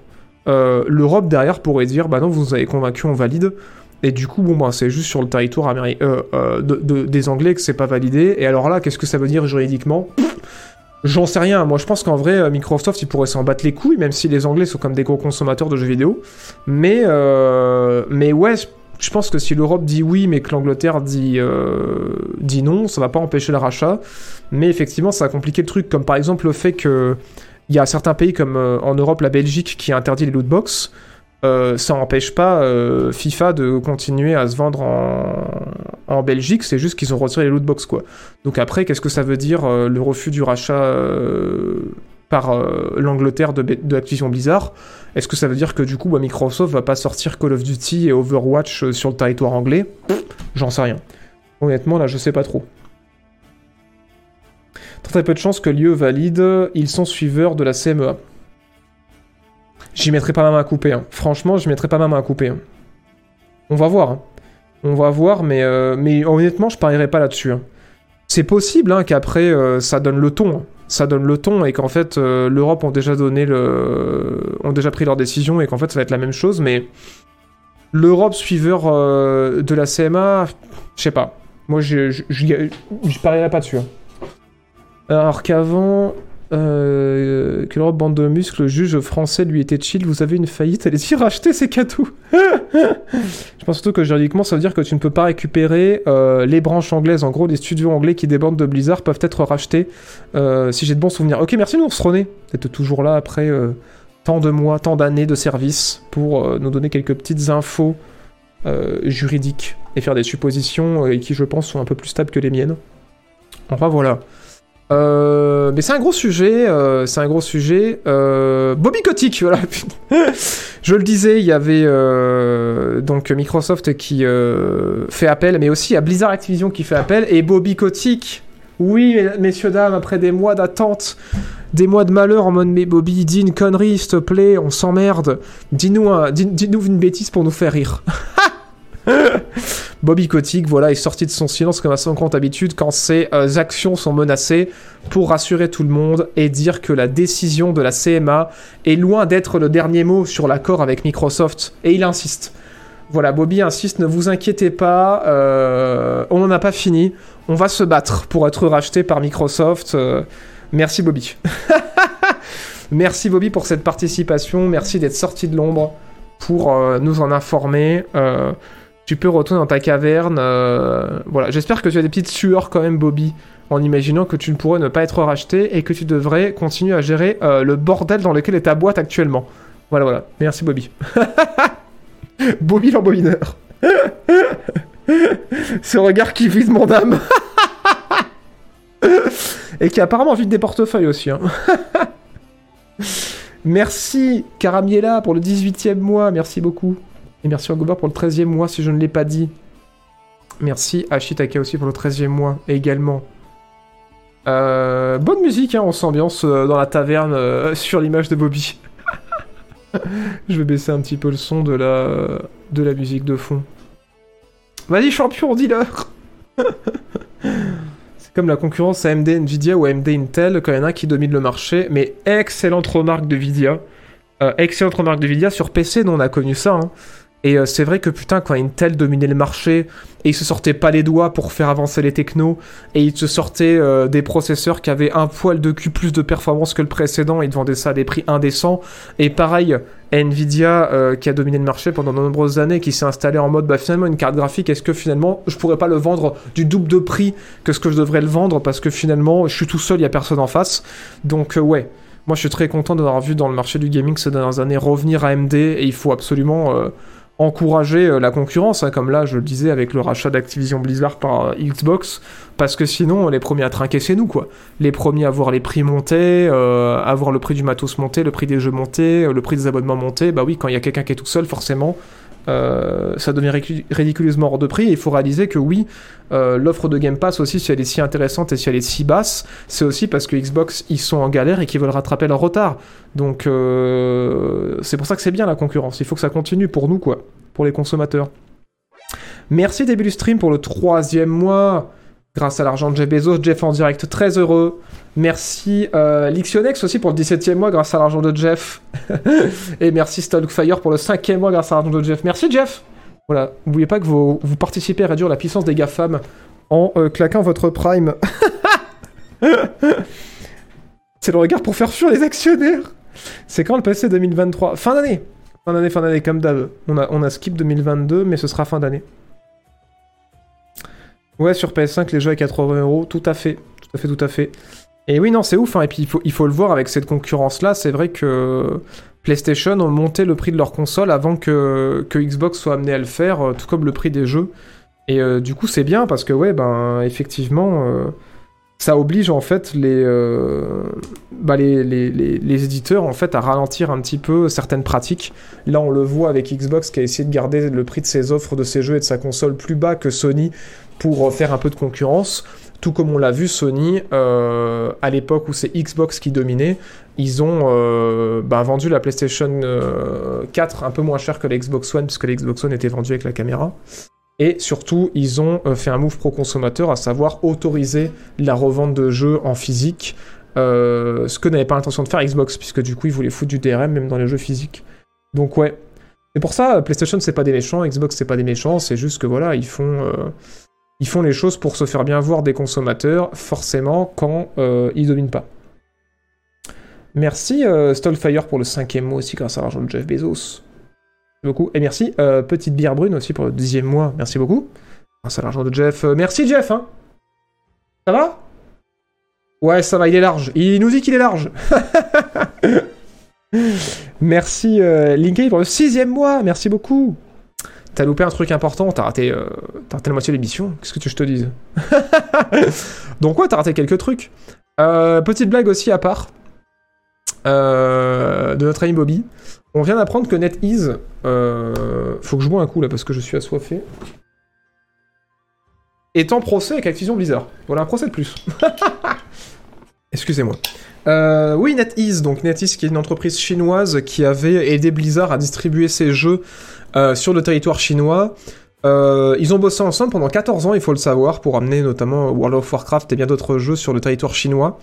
Sauf que du coup, il y a quelques mois de ça, je vous en ai parlé, en plus de tout le bordel que connaissent Activision Blizzard, apparemment au niveau des discussions et des... Alors je vais reprendre les mots de NetEase pour être exact, mais apparemment au niveau des négociations et des discussions qu'il y avait eu entre NetEase et Activision Blizzard, NetEase avait été très mécontent euh, de ce que euh, avait proposé euh, Activision Blizzard pour renouveler leur contrat, et notamment, je cite, ils, avaient trouvé leur offre grossière et déraisonnable. Voilà, voilà. Donc du coup, NetEase en colère, malgré tout le bordel que subit Activision Blizzard, et apparemment, il euh, serait en train de faire un procès à Activision Blizzard euh, pour pas moins, euh, pour une histoire de 44 millions de dollars. Euh, c'est quand même pas rien. C'est un level où c'est quand même assez énervé puisque du coup euh, les, les, gens de NetEase et la communauté aussi de Blizzard en Chine a commencé à, à détruire des statues. Je sais pas, vous avez passé ça sur les réseaux sociaux il y a quelques semaines de, de personnages de World of Warcraft sur le territoire euh, chinois pour dire on est, on est vraiment pas content. Et, euh, et là du coup pourquoi il y aurait un procès? Eh bien tout simplement parce que il y a euh, de l'argent que, euh, que NetEase euh, estime qu'en fait ils ont dû rembourser aux joueurs parce que du coup Activision Blizzard avait annoncé que suite à la fin de ce partenariat et à la fin du suivi des jeux euh, Activision Blizzard sur le territoire chinois, eh bien ils rembourseraient les consommateurs, sauf que ça n'a pas été fait et du coup c'est NetEase qui s'est euh, occupé de rembourser les joueurs qui voulaient être remboursés parce qu'il n'y avait plus de suivi. Et euh, du coup, bah, ils attendent euh, les 43,5 millions de dollars que euh, Blizzard leur doivent. Et du coup, euh, super drôle, donc là c'est vraiment une toute petite parenthèse, hein, c'est pas une news, mais euh, super drôle, Activision Blizzard se sont dit pas au courant. Je cite, pas au courant. Voilà, voilà. Ils disent que voilà ce pourquoi ils sont accusés, c'est des choses, voilà, relativement courantes dans l'industrie, donc ils sont pas au courant s'il y a un procès, ils attendent mais euh, ils sont pas au courant. Voilà. Et puis après, il y avait des histoires aussi comme quoi de, de marchandises aussi euh, qui sont sur le territoire et qui servent plus à rien parce que du coup, il y a plus les jeux sur le territoire, donc il y a des pertes aussi en marchandises que euh, NetEase aimerait récupérer, être remboursé. Voilà, voilà. Donc Blizzard pas au courant. bonne nouvelle. Merci ZenQ qui prend l'argent de Jeff Bezos pour le premier mois et, et pour le 17e mois. Merci beaucoup de ton soutien. Fake news, c'est un particulier qui intente un procès à la traduction et la, et la traduction a ajouté Netis dans le lot. c'est faux. C'est faux, vous mentez. Euh, pour conclure du coup avec cette news du rachat, euh, il faut quand même savoir que euh, pour Microsoft, du coup, comme je le disais, ça se passe pas très bien dans la branche Xbox, puisque on a appris aussi cette semaine que le- les Xbox se vendent très mal. Voilà, depuis que les PlayStation sont revenus, il y a une baisse de vente des Xbox de 30%. Voilà, c'est euh, c'est assez énorme, 30%. Surtout qu'ils étaient euh, un petit peu en retard et qu'avec les, manques de composants, Xbox avait rattrapé un petit peu son retard par rapport à PlayStation, mais depuis que les PlayStation sont de retour en vente, bah, les ventes de Xbox sont en chute libre. Ce qui pose problème parce que euh, du coup, bah, l'écosystème de Xbox sur la console ne grossit plus. Donc forcément, ça veut dire que bah, va y avoir moins de ventes de jeux, euh, moins de Game Pass. Par contre, chose intéressante, puisqu'on parle du Game Pass, euh, l'écosystème au global de Xbox euh, n'est pas en chute libre tant que ça, parce qu'en fait, Xbox, ils avaient annoncé du coup une baisse importante en fait des revenus. Enfin, Microsoft avait annoncé une baisse importante des revenus dans la branche Xbox, et en fait, c'est pas si important que ça. Pourquoi? Parce que le Game Pass, en fait, parce que le Game Pass est le Game Pass est devenu énorme. Alors on n'a pas de chiffre de savoir combien il y a d'abonnés Game Pass, mais par contre on a un chiffre hyper intéressant, c'est que le Game Pass est en hausse de 3%. Et euh, vu que le marché console ne grossit pas, c'est sur le marché du PC notamment et probablement aussi du mobile que ça grossit et que ça compense en fait cette perte et que du coup au global le Game Pass a augmenté encore de 3% euh, ce trimestre, je crois. Et euh, sur le trimestre, le Game Pass a rapporté un milliard de dollars à Microsoft. Oui, oui. Un milliard. Euh, sachant que euh, Xbox au global, ça a rapporté euh, 3,6 milliards de chiffre d'affaires à Microsoft, euh, ça veut dire qu'un tiers du chiffre d'affaires de la branche Xbox, c'est le Game Pass, quoi. C'est un truc de ouf. C'est un truc de ouf. Euh, donc ouais, le Game Pass se porte très bien. Bon, la console Xbox pas trop, mais en tout cas, euh, le Game Pass se porte très bien. L'offre streaming se développe et du coup, euh, qu'est-ce que j'avais d'autre aussi comme information? Euh, Il y a eu un record d'utilisateurs aussi dans, l'écosystème Xbox. Bon, forcément, si le Game Pass se porte bien, ça veut dire qu'il y a de nouveaux utilisateurs. Mais euh, dans l'écosystème Xbox, console, mobile, euh, bah même PC, si vous jouez en streaming sur PC, ou euh, PC, euh, même sans le streaming en Game Pass, euh, le nombre d'utilisateurs Xbox sur l'ensemble des systèmes a atteint un record, quoi. Il n'y a jamais eu autant d'utilisateurs dans l'écosystème Xbox que ce premier trimestre 2023. C'est assez ouf. Et euh, du coup aussi Microsoft au global se tape l'épaule parce que oui, ils ont une augmentation de chiffre d'affaires, je crois, de 7 ou 9%, je me rappelle plus, qui amène leur chiffre d'affaires à euh, presque 53 milliards de chiffre d'affaires pour Microsoft, un petit et de mise. Et euh, du coup voilà, pour Microsoft ça se passe bien. Pour Xbox, ça se maintient, mais effectivement, du côté du marché de la console, euh, c'est la merde. Mais heureusement, euh, ils ont le streaming, ils ont les offres d'abonnement, donc, donc ça se passe. Mais ouais, le Game Pass, ça marche de ouf. hein. Ça marche de ouf. Voilà, voilà. Ouais, Xbox, c'est pas que les consoles maintenant, du coup, carrément. Bah, de toute façon, vous le savez. hein, euh, Enfin, peut-être, vous le savez peut-être pas, mais sur PC, ça, ça a connu un sacré succès, euh, le Game Pass, et ça continue de grossir. Et là, on le voit, hein, les consoles se vendent de moins en moins, et pourtant, le Game Pass continue de grossir. Donc, c'est que, ouais, sur PC, ça grossit énormément. Ce qui est normal, hein, c'est une offre qui est hyper intéressante. hein. Moi, le premier, j'ai craqué pour Sea of Thieves à la sortie. J'avais arrêté mon abonnement quelques temps et après derrière bah, il y avait tellement de bons jeux Day One, que ce soit des indés, euh, même des AAA ou des jeux euh, Microsoft qui arrivent Day One dans le Game Pass en plus de tous les jeux intéressants qu'il y a dedans. Euh, bah, au bout d'un moment j'ai arrêté de me désabonner quoi. Euh, c'est vraiment, c'est vraiment ouf l'offre, l'offre qu'ils proposent quoi. Donc ouais. Certaine manière, on dira que c'est mérité. Mais attention, si vous avez une console PlayStation, je trouve que dernièrement, il commence à se muscler un peu aussi, quoi. Le streaming de Microsoft, oui, le Game Pass, en fait, euh, si vous payez 9 balles, c'est un seul support. Si vous payez 13 balles, c'est tous les supports. Et du coup, si vous êtes sur tous les supports, il faut savoir que vous pouvez jouer aussi sur mobile en streaming en cloud, sur votre console en streaming en cloud, sur votre PC en streaming en cloud. Voilà, à, la majorité, enfin une grande majorité des jeux qui sont dans le Game Pass, qui sont jouables sur mobile en streaming ou euh, sur euh, votre support en streaming. Voilà, voilà. Minecraft compte là-dedans. En fait, il n'y a aucun jeu qui compte là-dedans. C'est juste au global combien le Game Pass ça rapporte. On parle pas du tout de vente là. Mais après, euh, si tu parles des ventes de Minecraft au global, oui, il y a les ventes de Minecraft dans les 3,6 milliards.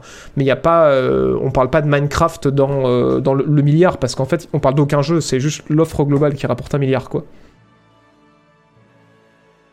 Ouais, effectivement, pour, euh, pour jouer en, en- en cloud, il faut euh, avoir une bonne fibre. Et euh, si vous jouez en Wi-Fi, il faut effectivement avoir une box avec un bon Wi-Fi, ouais. Et ça va arriver sur télévision aussi, effectivement, avec des contrats qui ont été signés avec Samsung et probablement d'autres marques aussi. Voilà, voilà. Ouais, des utilisateurs Xbox. Ah, pardon. Ben, je suppose. Je suppose, mais après c'est un record de ce trimestre, hein. ça fait un moment que Xbox ils ont fait merge les... Enfin, ils ont proposé de faire une... de réunir en fait les utilisateurs Microsoft euh, et de les faire fusionner avec leur compte Microsoft, donc ça ça date pas d'hier, donc oui il y, a les- utilisateurs Minecraft dedans, mais ça vient pas de tomber ce trimestre-là. Donc euh, le fait qu'on ait atteint un record, il y a Minecraft dedans, mais... euh, Mais si ça avait été que Minecraft, on aurait atteint le record avant quoi. Voilà voilà, bonsoir c'est Kadari, bienvenue. Sinon, autre procès euh, intéressant, c'est euh, celui de, euh, de, Epic contre Apple. Donc là, on va revenir à il y a deux ans, quand j'ai commencé à faire cette émission, début 2021. Euh, je vous avais parlé de... Bah, C'était notre feuilleton à l'époque, on n'avait pas le feuilleton Activision Blizzard, on avait le feuilleton Apple versus Epic un peu toutes les semaines dont on en parlait qui, euh, qui touche à sa fin. Voilà, là, c'est vraiment la fin, euh, l'épisode final de, toute la saison, euh, jusqu'à preuve du contraire. Epic Games, en fait, vous le savez, ils sont en concurrence avec Steam depuis quelques temps, et ils essaient d'attirer les joueurs avec des, les jeux gratos toutes les semaines, sans débourser un seul euro, ce qui est assez ouf. Et ils essaient d'attirer les développeurs aussi en signant des deals, un petit peu comme ce qu'a fait après Microsoft derrière avec le Game Pass. Euh, et en euh, proposant aussi aux développeurs une plus grande quantité de revenus, puisque Epic du coup prend une dizaine de pourcents euh, aux développeurs sur leurs ventes, là où Steam, PlayStation, Nintendo, enfin tous les autres prennent 30%. Il n'y a que Microsoft qui a fait un geste en prenant aussi un petit pourcentage sur PC, mais sur console, je pense qu'ils continuent de prendre les 30% parce qu'ils se sont bien gardés de le dire. Donc voilà, et Epic du coup s'est joué les chevaliers blancs pour essayer de, faire bouger un peu cette concurrence en rappelant que les devs reçoivent plus de nos sous si on achète sur Epic que si on achète sur Steam ou n'importe quelle plateforme. Et euh, ils sont allés plus loin en fait dans cette logique-là.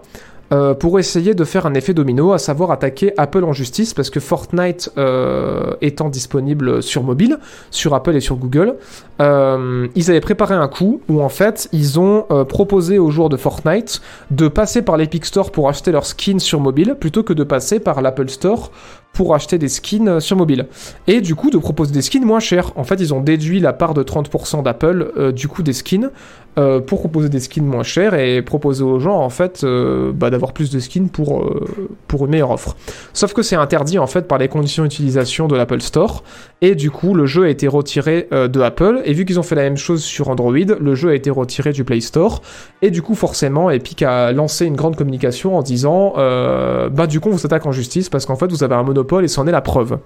Et en fait je pense que ce qu'Epic espérait faire derrière c'est euh, éveiller les consciences au niveau des développeurs et provoquer en fait d'autres procès euh, contre d'autres plateformes euh, petit à petit que les développeurs commencent à se réunir pour faire des procès contre PlayStation, contre Xbox, faire des procès contre Nintendo, faire des procès contre Steam pour tuer en fait cette époque du 30% qui est en fait un vestige de l'époque où les jeux étaient vendus qu'en physique quoi. C'est-à-dire l'époque où en fait l'éditeur il devait euh, financer du coup la communication des jeux, financer bah, le jeu potentiellement, financer la distribution des jeux, toute la logistique pour amener les jeux sur place, signer les accords avec les distributeurs, les magasins et tout, et que du coup ces 30% étaient justifiés, sauf qu'aujourd'hui à l'ère des jeux in- indés et à l'ère surtout de la distribution numérique où en fait le seul coût qui reste maintenant c'est euh, le coût de location des serveurs pour pouvoir télécharger le jeu et le coût de l'entretien du service pour les plateformes comme Steam et comme Epic, et ben pour Epic c'est pas justifié. Et en vrai euh, les, plateformes de, téléchargement et,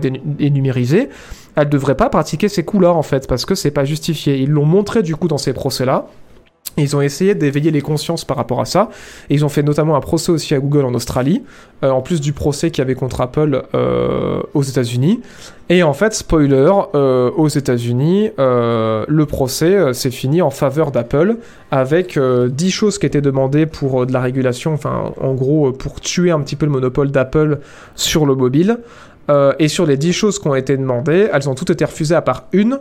Et la seule chose qui a été acceptée par la, par la, par le, enfin la chose, chose qui a été validée en fait par le, par le procès, c'est que effectivement Apple et Android ne devraient pas interdire euh, des développeurs de payer un autre moyen de, de, proposer un autre moyen de paiement qui ne passe pas par leur store. Voilà, ils devraient avoir le droit en fait de proposer des skins dans leur store à eux et de pas être obligés de proposer d'avoir les skins qui sont intégrés au store pour du coup éviter que effectivement Apple prenne euh, bah, le, le pourcentage euh, partout quoi. Voilà.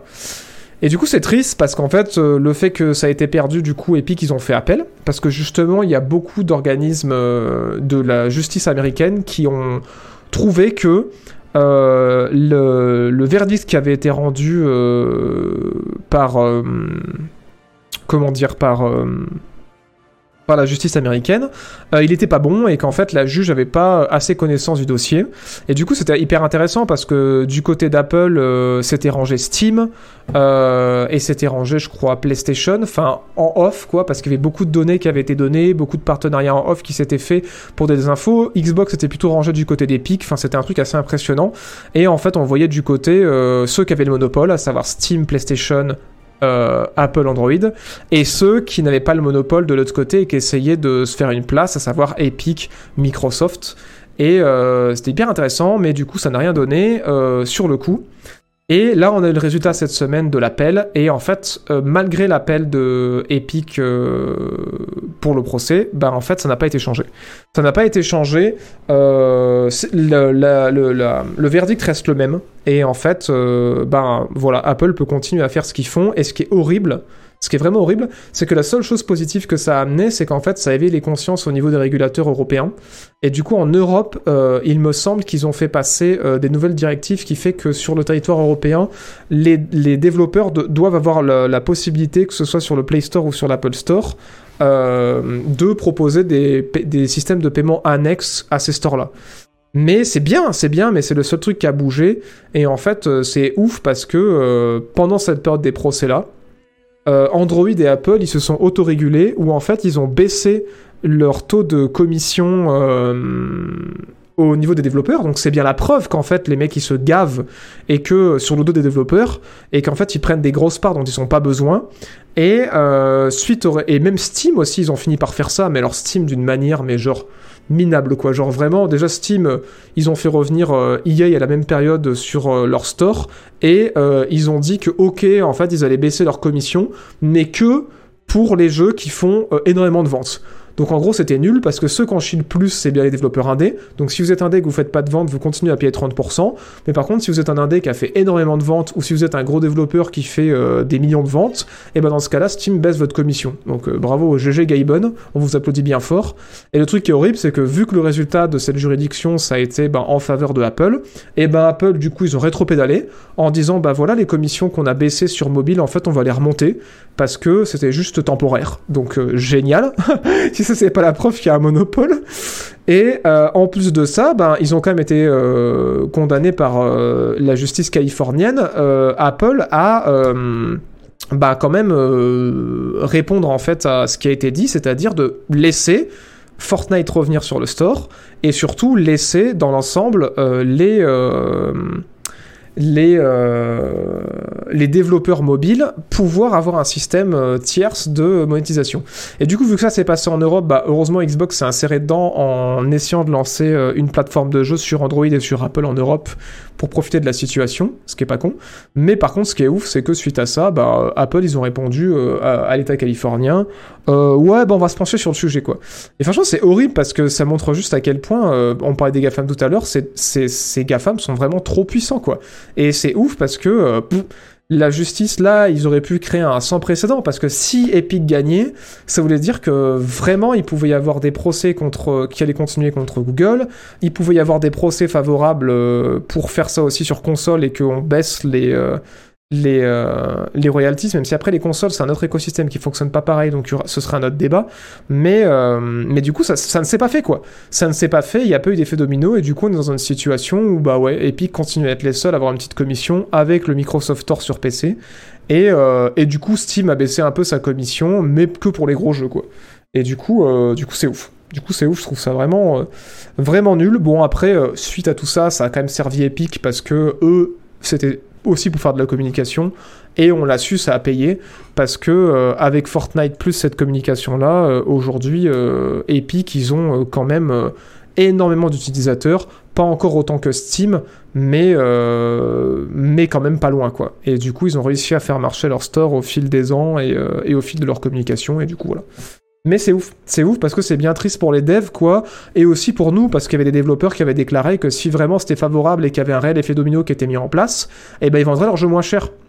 Ils vendraient simplement leur jeu moins cher parce qu'ils disent de toute façon, nous, quand on fait un jeu, euh, notre intérêt c'est de vendre le jeu, voilà, c'est développeurs indé qui disent ça, mais notre intérêt c'est de vendre le jeu le moins cher possible par rapport à ce qu'on offre pour essayer d'avoir un prix cohérent euh, par rapport à ce qu'on propose. Mais effectivement, plus notre jeu est bas en termes de prix, plus on sait qu'on va s'ouvrir à un large public. Donc c'est dans notre intérêt aussi potentiellement de baisser le prix du jeu pour s'ouvrir à un autre public. Quoi. Par exemple, un jeu indé qui pourrait passer de 20 à 17 euros parce que du coup il se dit bah voilà, je passe sous la barre des 20 balles et je peux me le permettre. Mais malheureusement, voilà. C'est un monde dans lequel on n'est pas encore et c'est bien triste pour nous comme pour les devs, quoi, euh, qui vont continuer à devoir euh, continuer à verser 30% à Tonton Gaben s'ils se vendent sur Steam. Euh, voilà, c'est bien triste à une période aussi où on voit des studios se fermer derrière euh, euh, parce que en fait il leur manquait euh, ouais peut-être 10 000 copies pour être rentable quoi. Et tu te dis bah ouais peut-être que ces 10 000 copies qui leur manquaient c'était peut-être dans ce pourcentage quoi. Est-ce qu'on pourrait mettre nos applis sur l'App Store sans leur verser les 30% Alors du coup le truc là qui est en place c'est en mode si tu passes par l'App Store et que t'es vraiment en vente directe, t'es baisé quoi. Genre si tu vends ton truc 5 euros et que t'es dans l'App Store, t'es baisé. Ça, c'est malheureux. Mais par contre, si tu proposes ton application gratos, euh, et que après tu fais des microtransactions dans, dans ton application ou que tu proposes des upgrades ou des abonnements dans ton application, bah ça, en Europe, tu pourrais le faire à l'extérieur de l'application. Après, il faut te renseigner, attention, hein, c'est ce qui a été dit. Moi, je connais pas exactement euh, quand est-ce que... Euh, oui, si, ça a été dit, et, les lois d'ailleurs en Europe devraient passer à partir de 2024, si je me rappelle bien, mais renseigne-toi bien, prends pas ce stream comme un truc euh, arrêté, mais, euh, mais l'idée, ouais, ce serait plus ça, et sinon, après, ben, peut-être aller voir du côté de la plateforme Xbox quand elle sera sortie sur mobile, pour voir si eux, ils proposent pas des trucs plus intéressants, quoi. Voilà, voilà. Donc c'est un gros sujet, mais je pense que c'était, euh, c'était intéressant d'en parler. Et GOG, pour les pourcentages, GOG, je l'ai su, et je me rappelle plus combien c'était le pourcentage qu'il prenait. Voilà, voilà. Imaginez la boutique Steam et Epic sur Xbox et PlayStation. Ça voudrait dire que ceux qui ont le plus gros portefeuille prennent les décisions. Mince, qui l'eût cru ouais, non, c'est sûr, mais en fait, ce qui est ouf, c'est que euh, on a une espèce de communication à deux vitesses au niveau des gouvernements. C'est en mode, euh, ah oui, euh, les grosses corporations, il faut les arrêter, elles sont super puissantes. dès qu'on a l'occasion, on va leur mettre des bâtons dans les roues. Et après, on a des, des, jugements comme ça et des possibilités pour les gouvernements de se pencher en fait sur un sujet et d'essayer de, le comprendre. Et en fait, euh, euh, c'est pas totalement compris. Et euh, Après, bon, pour la défense du système judiciaire américain, dans le cas du procès, la, juge en fait qui a donné son verdict, elle a donné un verdict qui est pas déconnant. Et comme elle l'a souligné elle, elle a dit que pendant cette étude-là, ça montrait des choses qui au global étaient quand même inquiétantes, mais que elle, elle pouvait pas dans, dans, dans, ce jugement-là euh, condamner Apple juste pour le principe qu'en fait c'est abusé, ils ont un monopole monstrueux. Elle, elle, elle, devait euh, s'occuper du dossier avec ce qui était euh, indiqué par Epic par rapport à Apple dans un cadre très précis. Mais elle, elle avait effectivement indiqué que beaucoup de pays, et notamment en Europe et aux États-Unis, devraient se pencher sur ce sujet qui paraît vaste et où effectivement il faudrait faire des régulations, quoi. Mais que elle, elle ne peut pas faire grand-chose, quoi. GOG c'était 12%, je sais pas si ça a changé par contre. Ah ouais, putain, c'est ouf. Donc ouais, GOG ils sont alignés un peu sur Epic, quoi, si c'est vrai. Et Lootbox, on attend toujours la réglementation. Ouais, carrément. Carrément, carrément. Bah, faudrait que le- l'Europe se sorte les doigts. hein. Mais bon, après, on va pas se plaindre. hein. L'Europe, ils ont quand même aussi euh, déjà fait les. euh, Merde, comment ça s'appelle euh, Les GRPD, je crois que c'était le, diminutif. Au niveau de la protection des, données des métadonnées des utilisateurs en Europe, c'est quand même déjà assez ouf. Je pense que c'est pas impossible que ça vienne les lootbox. Mais, euh, mais ouais, c'est quand même bien. Il y a des trucs qui se font, quoi. RGPD, pardon. RGPD, c'était. Donc voilà. Il me semble en Europe, ils vont devoir ouvrir iOS euh, aux autres stores si je me trompe pas. Bah, c'est possible. hein. C'est possible, mais de toute façon, c'est en 2024, je crois que ça passe. hein. Donc, ouais. Au final, ils ont bien fait de faire ça Epic. Bon, après, au niveau com, Epic, c'est sûr qu'ils ont bien fait. Ça a, ça a payé. Mais, euh, mais effectivement, ouais. euh, effectivement, ça a pas fait l'effet domino que beaucoup de développeurs. euh, que beaucoup de développeurs espéraient, quoi. Voilà, voilà. Voilà, voilà. Et pour GOG, on a répondu du coup euh, aux questions que vous aviez. Euh, merci, début du stream pour le troisième mois, Lixionex pour le 17e mois, Stopfire pour les 5 mois grâce à l'argent de. Merci Jeff. Euh, merci Petite Bière Brune pour le 10e mois grâce à l'argent de Jeff Bezos. Merci Linkay pour le 6e mois. Merci Zenku pour le premier mois grâce à l'argent de Jeff. Merci QK pour le 17e mois et merci Alcantal pour le 16e mois grâce à l'argent de Jeff Bezos. Donc voilà. RGPD ou GDPR. Ok, ok, ok. Bah merci de m'avoir repris. Donc, euh, donc je crois que ça clôt un petit peu euh, cette section des procès. Et du coup, on va passer à la dernière section de cette émission, à savoir les débats. Et on va parler du coup de Unrecord, qui est un jeu photoréaliste qui euh, fait polémique parce que beaucoup de gens pensent qu'il n'est pas vrai, qu'il n'est pas réel. On va parler de The Division Hearthland, le Tarkov-like de Ubisoft, dont on a un peu plus d'infos. On va parler aussi de X-Defiant, le Call of Duty d'Ubisoft. On va parler aussi de PlayStation qui rachète un studio pour préparer euh, un concurrent à Call of Duty. Et enfin de euh, Horizon 3 qui vient d'être annoncé dans le plus grand des calmes, comme si de rien n'était. Euh, c'est parti générique. Do all Sith have such a high tolerance for embarrassment? Sidious has corrupted you. Go home and rethink your life. What?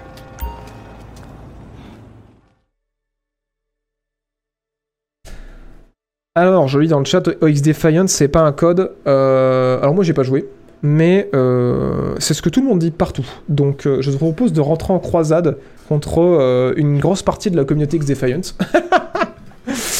Euh, mais on va commencer d'abord par Unrecord, qui est un jeu français. Pas mal, non C'est français. Euh, voilà, qui est fait par un dev français qui fait, qui fait grand bruit en fait en ce moment, qui buzz de ouf et qui a créé une grosse, grosse polémique. Et vous allez vous dire, mais pourquoi? Que se passe-t-il? C'est extrêmement simple. Je vais vous montrer les images du jeu. Euh, si on peut, les, on peut les avoir en direct sur YouTube, c'est mieux. Et en fait, ça a fait euh, giga polémique. Pourquoi? Parce que ce que vous voyez actuellement à l'écran, ce n'est pas une vidéo euh, d'Airsoft, c'est le jeu. Voilà, c'est le jeu qui tourne sur Unreal Engine 5. Et en fait, euh, beaucoup de gens ont dit mais c'est pas possible.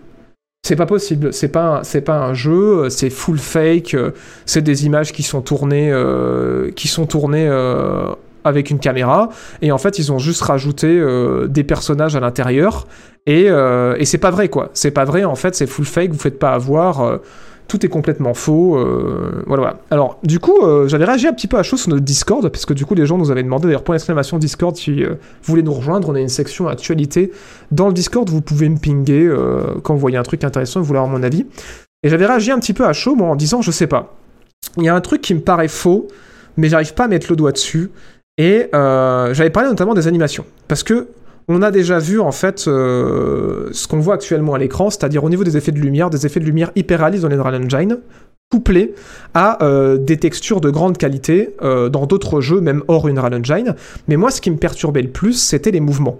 C'était vraiment les mouvements, parce que je sais pas si vous faites gaffe depuis le début de la vidéo, mais euh, les mouvements au niveau de l'arme et tout sont ultra fluides, et ça voudrait dire que vraiment, les animateurs sont ultra énervés, parce qu'il n'y a pas une animation qui est la même, quoi. Ça paraît hyper organique, et du coup, j'avais un doute là-dessus, mais après, en commençant euh, à faire un peu de recherche, je me suis rendu compte qu'en fait, je suivais déjà le développeur qui fait ce jeu. Et euh, j'étais tombé notamment il y a euh, quelques semaines de ça sur les images du jeu. Je crois que je, je les ai, je les ai ici. Ouais, je les ai là-dessus. sur un truc de IGN aussi qui est sorti il y a quelques jours qui montrait les images du jeu.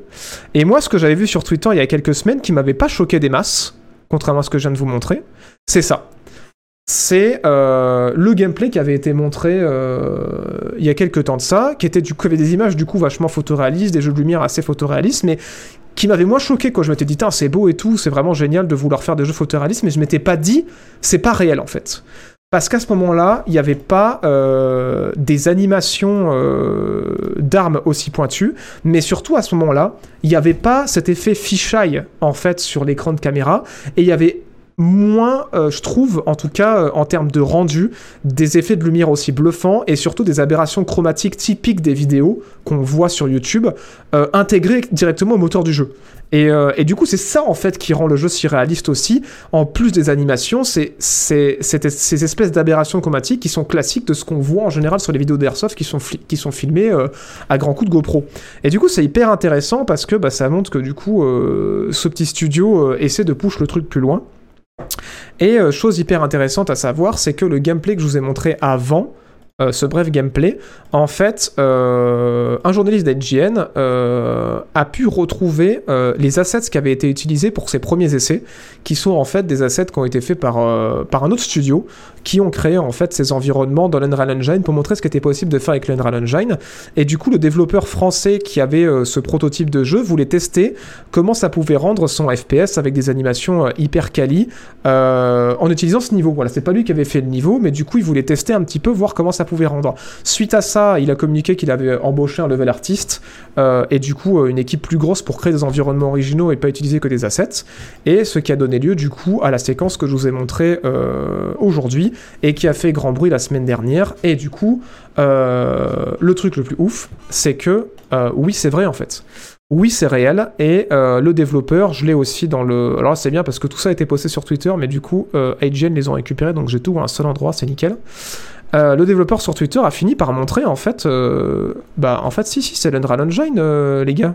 Genre, et du coup, il a montré du coup quelques séquences qui viennent du trailer euh, dans l'Unreal Engine pour montrer que ouais, il n'était pas obligé de prendre le même chemin, euh, tu peux shooter un peu dans tous les sens. Euh, et, et, notamment, tu peux aussi no-clip et traverser les niveaux. Enfin voilà, il a montré que ceci c'était bien, c'était pas une blague, c'était c'était c'était un jeu qui existait vraiment quoi.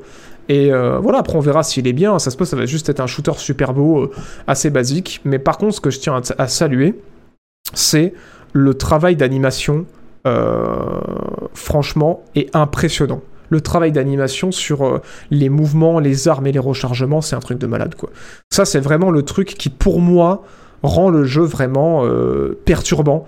Parce que, ouais, ok, il y a des belles textures, l'Unreal Engine, c'est impressionnant avec les effets de lumière, je suis d'accord.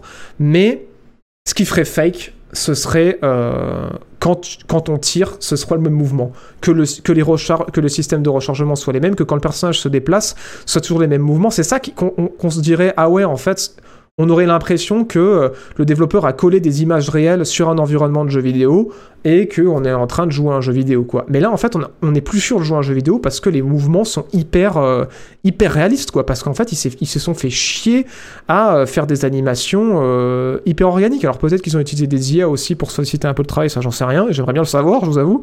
Mais mais ouais, c'est impressionnant pour ça quoi. Donc ouais, pour ceux qui se posaient la question, euh, Unrecord, ça a l'air bien réel. Je sais pas si le jeu sera bien, je sais pas s'il sortira un jour, mais en tout cas oui, on peut vraiment faire ça avec l'Unreal Engine, euh, avec euh, du temps pour faire beaucoup de textures de grande qualité et avec du temps pour faire des animations complètement ouf quoi. Donc donc ouais, c'est assez dingos. C'est assez dingos, mais en tout cas ouais, si jamais un jour le développeur passe à la JB Corp, euh, je serais très heureux de discuter avec lui, euh, de savoir euh, comment ils ont fait. Moi, surtout, ce qui m'intéresse, c'est les animations d'armes parce qu'elles sont ouf.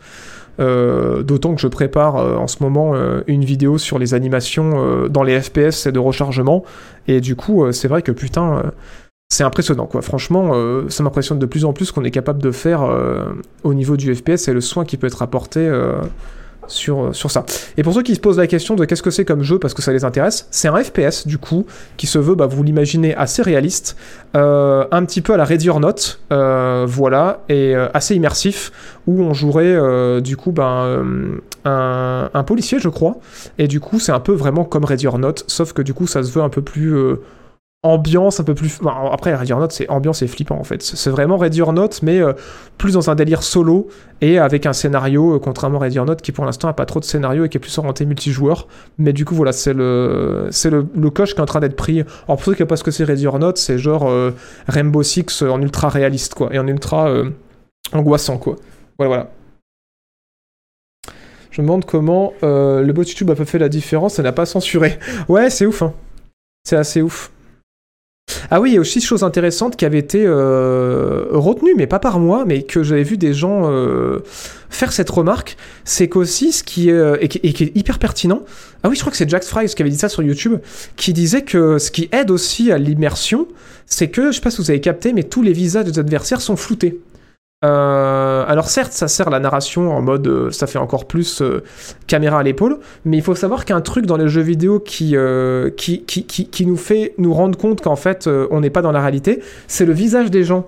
Si l'animation n'est pas parfaite euh, ou qu'elle est un petit peu uncanny ou que la texture est pas bonne ou que l'éclairage de la peau est, pas bonne et c'est super dur à faire, et bien tout de suite on se rend compte que c'est un jeu. Et le, truc malin de flouter la tronche des adversaires, bah ça, rend le truc encore plus immersif quoi. Et du coup c'est ça qui est génial, c'est que c'est une somme de petits détails qui, niquent notre cerveau et qui nous fait croire qu'en fait c'est de la vidéo quoi. C'est euh, ouais les, aberrations de vidéo, euh, l'effet fisheye, les mouvements hyper organiques, les textures super hautes, les lumières qui sont réalistes, l'absence de visage et tout ça en fait ça piège notre cerveau quoi. C'est ouf hein. Alors vous dites non c'est SWAT 4. Euh, oui bon c'est vrai qu'on on peut si c'est SWAT 4. Mais bon euh, autant je pense que quand je dis Rainbow Six vous pensez au Vegas, moi je pense plus à au, précédent, je pense à Rockspire qui était euh, ultra immersif, ultra réaliste, un petit peu comme SWAT derrière. Mais mais oui, mais oui mais oui. C'est pour ça que je cite je cite Rainbow. Ce sera un crabe en VR, oui tout à fait beaucoup de gens demandent de la VR, mais euh, mais du coup euh, ouais c'est pas prévu, c'est pas prévu, ce sera un FPS. Voilà, voilà. Et du coup, tu perdrais de l'intérêt aussi en VR, parce que là, ce qui est ouf, c'est l'animation. Si tu prends de la VR, tu perds le travail d'animation qui a été fait dessus, quoi. Donc, ouais. Oui, après, il y a des jeux qui ont réussi, énormément réussi les rendus du visage. hein. Je dis pas que c'est impossible, juste que c'est très compliqué, que ça demande beaucoup de moyens, quoi. Les physiques Jobs aussi, ouais, non, au global, c'est impressionnant, ouais. Au global, c'est impressionnant. Combien de 40-80 pour faire tourner ça Ouais, non, c'est ouf. hein. C'est ouf et euh, je sais pas. Honnêtement, je, sais pas si le jeu sera si gourmand que ça. Après, ça dépend de la taille des niveaux, euh, ça dépend de tout ce qu'il y a à faire tourner en background en dehors des environnements, ça dépend de tout ce qui a été pré-rendu ou pas. Parce qu'après, il peut très bien faire un jeu qui pèse 200 gigas et qui tourne bien parce qu'en fait, toutes les textures sont, sur ton PC et elles sont déjà euh, prêtes à être affichées, tu vois. Ça dépend beaucoup de, de comment il va l'optimiser en fait. un, Théo de un, fichier, le hangar, c'est ouf. Si c'est vrai, c'est ouf. Mais, euh, en vrai, oui, c'est sûr que oui. si c'est vraiment euh, des textures en mode 4K et tout, ouais, à mon avis, euh, ça doit peser bien lourd. En tout cas, pendant qu'il bosse dessus, ça doit peser bien lourd, quoi. Optimiser, ça va être une prise de tête, je pense. hein. Donc voilà, je trouve ce sujet hyper intéressant parce que ça nous montre à quel point on peut encore pousser, on peut encore pousser loin euh, le jeu vidéo en termes de réalisme, même si là il y a beaucoup de choix très intelligents qui ont été faits pour, euh, tricher sur des sur l'immersion quoi. Les devs ont été très malins quoi. Un de CPC euh, disait que c'était pas si impressionnant que ça et que les effets de cam y étaient pour beaucoup. C'est pas si impressionnant que ça, ouais, quand même. Si, si. Et alors, les effets de caméra, je veux bien, hein, mais euh, il y a quand même les animations aussi. Moi, ce qui m'impressionne le plus, c'est certes ok. Enfin, déjà, c'est impressionnant. Si, arrêtons, arrêtons les conneries. C'est impressionnant ce que peut faire l'Unreal Engine tout de même aujourd'hui. Enfin, on, on- va pas chier dans la soupe, s'il vous plaît. Et, mais moi, ce qui m'impressionne surtout, en dehors de, de la gestion de lumière sur l'Unreal Engine, qui est quand même assez bluffante, c'est le travail sur l'animation. Enfin, vous avez déjà vu dans un FPS des mains bouger comme ça? Genre vraiment? Genre, vous avez déjà vu un truc comme ça? Genre, enfin, c'est ouf, quoi. Genre, quand il fait des droites-gauche avec sa main, c'est un truc de malade, quoi. Comment ça bouge, enfin... ça, ça paraît pas statique comme la part des animations, c'est un truc de ouf. Moi, c'est surtout ça qui m'impressionne, quoi. C'est le travail sur les animations en FPS. Enfin, quand il fait des mouvements comme ça, il y, a une espèce de retenue. On, dirait vraiment qu'il y a un muscle, quoi. C'est ouf, quoi. C'est vraiment ouf, quoi. Non, pour le coup, là, franchement... euh, Arrêtons de pisser dans la soupe, s'il vous plaît. Deux petites secondes, et saluons quand même qu'on arrive à un stade qui est, quand même, impressionnant. Après, bon, il fera peut-être rien de son jeu, ça va peut-être être de la merde, ça je dis pas. Mais, euh, mais en tout cas, ouais, technologiquement, on arrive à une ère qui est quand même assez ouf, quoi. Il a été malin sur les mouvements de caméra, sur les aberrations chromatiques, je dis pas le contraire. Mais, euh, mais après, j'avoue, c'est bluffant, quoi. Quand même. C'est un jeu normal, ouais. C'est un jeu normal, c'est pas du tout de la VR. C'est, je pense c'est aussi qu'il faut prendre conscience, c'est que c'est pas du tout de la VR. C'est là, euh, là c'est clavier, souris ou manette, j'en sais rien. euh, C'est ça qui, c'est ça qui est ouf, quoi. C'est ça qui est ouf. Mais ouais, ça bosse bien. Rien que le, le trailer qu'ils ont posté il y a une semaine a fait 3 millions de vues. hein. Pour vous dire comme euh, ça buzz de ouf. Là, la vidéo d'IGN que je vous ai montrée, je crois qu'elle est sortie hier, elle est déjà à 1, elle est sortie à 3 jours, elle est déjà à 1,2 million de vues. Enfin, c'est ouf quoi. Le jeu fait parler de lui, mais je pense que c'est surtout la techno voilà, qui intéresse les gens et qui font dire Ah ouais, c'est quand, même, c'est quand même un truc de dingue quoi. Et c'est français, ouais. Pas mal, non C'est français. Donc ouais, donc ouais, donc ouais. Assez, euh, assez impressionné et assez impressionnant, on va pas se mentir. Euh, dans un autre registre, euh, voilà, plus, mitigé je vais être euh, là-dessus. On a eu des nouvelles images de The Division Heartland. Alors pour ceux qui voient pas ce que c'est, on va rester dans le thème du jeu immersif type Tarkov, mais on va changer complètement de de de Ouais, mot. J'arrive pas à trouver le trailer surtout qui a été balancé. Je vais essayer de le trouver dans ma news. On va changer complètement d'échelle parce que là on parle d'un tout petit studio qui essaye des trucs au niveau technologique avec un, gros moteur. Et là on va parler d'un gros studio qui, euh, pour moi euh, se cherche. Voilà, qui se cherche complètement. Donc on a eu euh, un trailer d'annonce de, euh, Earthland, là il y a, je crois que c'était hier, et surtout on a eu quelques images en plus du jeu qu'on avait déjà vu. Et euh, je vais vous dire ce que euh, c'est, vous allez me dire si ça vous parle ou pas. C'est un, du coup, euh, jeu de PvP PvE E dans l'univers de The Division. Il faut penser genre Dark Zone, euh, mais à l'échelle d'une map. Ça se passe dans l'univers de The Division, toujours dans le scénario de The Division. Euh, c'est toujours multijoueur. Il y a toujours du PvP, mais il y a aussi du PvE, comme il y avait euh, dans la Dark Zone. Et en fait, c'est une Dark Zone étendue à une beaucoup plus grande échelle. Et du coup, ça veut se rapprocher un peu plus d'un gameplay à la Unshowdown ou à la Tarkov, en mode, voilà, il y a un petit peu d'aspect survie euh, avec euh, il faut il faut s'hydrater, il y a du loot à récupérer, il y a des joueurs à éliminer, mais il y a aussi des, des IA à éliminer, et après il faut essayer de s'extraire et survivre. Alors sur le papier, un Tarkov fait par Ubisoft, j'étais chaud, je vais pas vous mentir, je l'attendais au tournant, euh, sa- sachant qu'en plus ça allait être free to play, je m'étais dit allez vas-y let's go, j'ai envie de tester. Problème, c'est que là, on voit de plus en plus le jeu, et j'ai pas l'impression de voir un Tarkov par Ubi, j'ai l'impression de voir le mode survie de The Division, pour ceux qui l'avaient fait, euh, porté à l'échelle d'un jeu au global. Et honnêtement, euh, alors je suis vraiment désolé pour tous les gens qui travaillent sur ce jeu. euh, si, on est dans, le chat, excusez-moi, bon, je, je, je suis pas certain parce que du coup c'est en Suède, mais peut-être. Euh, bah ça me déprime en fait. Ça me déprime parce que parce que de ce qu'on voit du jeu, en fait, j'ai l'impression de voir un mode de The Division 2 quoi. Et j'ai l'impression de rien voir de vraiment nouveau en termes d'animation de personnages, en termes d'interface visuelle, en termes de gameplay. J'ai l'impression que The Division avec le PVP partout, quoi, et, euh, et toujours avec un système de loot avec des couleurs dans tous les sens, euh, toujours des ennemis qui sont des éponges à balles, toujours les mêmes maps où il faut chercher du loot. euh. Alors oui, maintenant c'est dans un contexte de survie où il faut aller récupérer des trucs et s'extraire. Je dis pas que la Dark Zone n'était pas un des meilleurs aspects de The Division, moi j'avais adoré le premier pour ça, donc pourquoi pas, mais c'est vrai que je me dis, putain, ok c'est cool, ok... la Dark Zone c'est trop bien, ok c'est ce qu'on demandait à The Division 1, il y a des plombs et maintenant on l'a et en plus en free to play, mais en fait, euh, en fait depuis, ben ouais, moi j'ai beaucoup joué à The Division 1, j'ai aussi beaucoup joué à The Division 2 et du coup, euh, perso je suis pas certain d'avoir envie d'encore jouer à ça quoi. Et, euh, et du coup, euh, c'est la question que je pose aujourd'hui. Euh, je sais pas, bon après forcément vous êtes influencé parce que du coup je viens de vous donner mon avis, mais, n'hésitez pas à dire voilà si vous n'êtes pas d'accord avec moi et que ça vous intéresse de ouf, on est là pour débattre. Mais, mais du coup, ouais, je, sais pas. Moi, je suis pas convaincu. On nous a vendu aussi des, nouveaux persos avec des nouveaux skills. Enfin voilà, il y a encore des mecs avec des drones et des tourelles. et puis il y a des gars qui voient à travers les murs maintenant. ouais, je sais pas. Je sais pas du tout. Et j'ai l'impression qu'Ubisoft se cherche encore et qu'ils essaient de, sortir des trucs avec. euh, Franchement, ça me fait de la peine parce que, en fait, ce qu'ils auraient besoin, Ubi, là, c'est de sortir un jeu, quoi. Genre, euh, sortir un, jeu qui n'est pas la suite. euh, d'une licence ou qui n'est pas un mode extrait du jeu en free-to-play, enfin je sais pas, sortir un truc original quoi. Ou je sais pas, ou ressortir une vieille franchise, peut-être même Splinter Cell, Prince of Persia, pourquoi pas, mais en fait c'est ouf quoi. J'ai l'impression que euh, Ubisoft sort en ce moment que des, copies de ce qu'ils font déjà, ou des copies de ce que font les autres avec euh, notamment X-Defiant avec euh, Call of, qui apparemment X-Defiant est très bien, on va parler après des X-Defiant, très bien reçu par les joueurs, on va, en discuter derrière. Mais je sais pas, moi ça me déprime parce que. ben ouais, je, je me demande où est l'ère Ubi. L'ère Ubi euh, époque Prince of Persia, époque euh, Splinter Cell, époque euh, les Rainbow Six Vegas et même avant quoi. Et même après quoi, l'époque Wildlands qui est pas si loin que ça, l'époque Assassin's Creed Origins et l'époque Siege.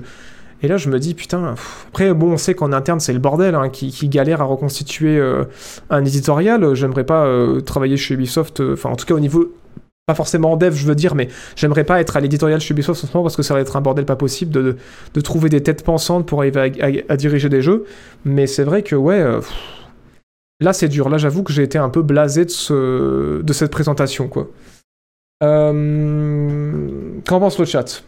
Ça a l'air à chier que je suis dans le chat. Ça, j'ai jamais aimé le côté euh, éponge à balle, bah, moi non plus. Hein. Même si après, bon, je vois l'intérêt dans le système de loot, mais là, dans un jeu de survie. Moi, ce que j'aimais bien dans la Dark Zone, c'était au début, quoi. C'était au début quand on avait un peu tous le même stuff avant de taper le niveau 30, et que du coup, forcément, euh, ben, les joueurs étaient pas trop des éponges à balles, et euh, on pouvait trouver quelques armes pétées, euh, et c'était cool, mais dès que t'atteins le niveau 30 et que tu tombais dans le matchmaking avec tous les mecs qui avaient 3000 heures de jeu, et des armes qui te one-shotaient, ou toi tu leur, tu leur de PV, bah c'était chiant, quoi. Et en fait, c'était cette expérience-là qui devrait essayer de recréer, quoi de recréer un jeu euh, où, ouais, en fait, t'as du PVP pur et t'es pas obligé de jouer 2000 heures pour euh, avoir euh, le parfait DPS et rouler sur tout le monde, quoi. Je sais pas. J'en sais rien. J'en sais rien. Peut-être que, voilà, je commence à être un, boomer division. Voilà, on va l'appeler comme ça. je commence à regretter, ouais, le- le- le- l'expérience. Après, bon, The Division, moi, The Division 1, j'ai adoré pour la Dark Zone. Euh, j'ai moins aimé pour le reste du jeu. J'ai préféré The Division 2 où les IA étaient meilleurs, où euh, les environnements étaient plus cool aussi, où il y avait plus de personnalisation, et même la logique de la Dark Zone était, était mieux sur le papier.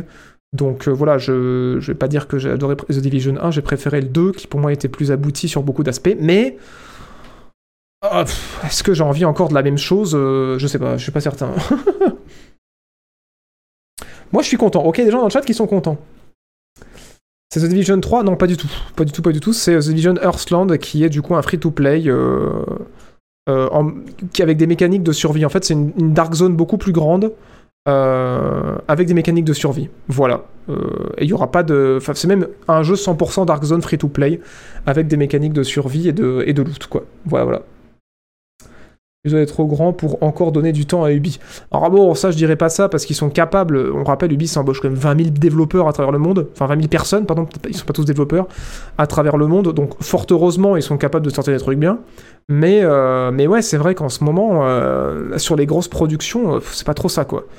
C'est vrai qu'il y a eu, bah, il eu les, deux lapins crétins qui sont très bons. Alors moi je jouais qu'au premier, j'ai pas encore joué au deuxième, mais apparemment c'est bien. Et, euh, et voilà, après, euh, il y a eu des bons Assassin's Creed dernièrement, même si, voilà, moi j'ai pas aimé Valhalla, mais euh, j'ai aimé Origins Odyssey. Et après, voilà, il y a eu de- un 2800, même du côté des plus petits jeux, genre gros home et gros up, ils étaient vraiment super cool. Donc, ouais, non, Ubisoft, ils sont capables de faire des trucs bien. Cœur Vaillant aussi, c'était très bien. Donc, non, faut pas tout bazarder. Mais là, j'avoue que sur ce coup-là, là, ouais, bon, j'avoue que j'attendais plus de. J'attendais plus de, de Ubisoft Red Storm, quoi. Alors, je sais plus, je les appelle Red Storm, mais je crois que c'est pas le nom du studio. Euh, voilà, voilà. Sachant que Red Storm, c'est les gens qui ont quand même bossé sur les euh, tout premiers euh, Rainbow, quoi. Bon, après, ils, sont probablement plus dans le studio, les gens qui ont fait ces jeux-là, mais ceux qui étaient en mode hyper immersif, hyper réaliste et hyper dur, quoi. Et du coup, ouais. Je sais pas. J'attendais autre chose qu'un The Division 2.5, quoi. Je sais pas. Alors, j'ai trop hype. The Division 1 et 2 sont mes jeux préférés. J'ai hâte de tester Earthland. Je comprends en vrai, hein, parce qu'après, voilà. C'est vrai que de la Dark Zone à à 100%, euh, c'est trop bien. Mais c'est vrai que, ouais, pour moi, ça arrive un peu tard. C'est juste ça. C'est pas forcément le concept qui est pas bon, mais pour moi, ça arrive un peu tard. C'est pour ça que j'ai évité la Dark Zone.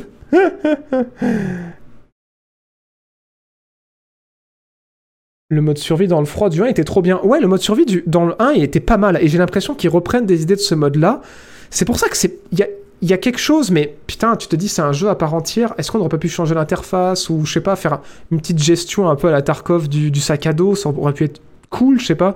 Ça ajoute du gameplay de l'immersion, quoi, plutôt que de se retrouver avec euh, une, euh, une icône de bouteille qui flotte en l'air et que tu cliques pour boire et que ton perso euh, t'entend glouglou et puis c'est plié, quoi, je sais pas. Je sais pas, c'est dommage, quoi. Je trouve ça dommage de pas avoir poussé le truc un peu plus loin euh, côté immersion. Mais après, bon, c'est moi. hein.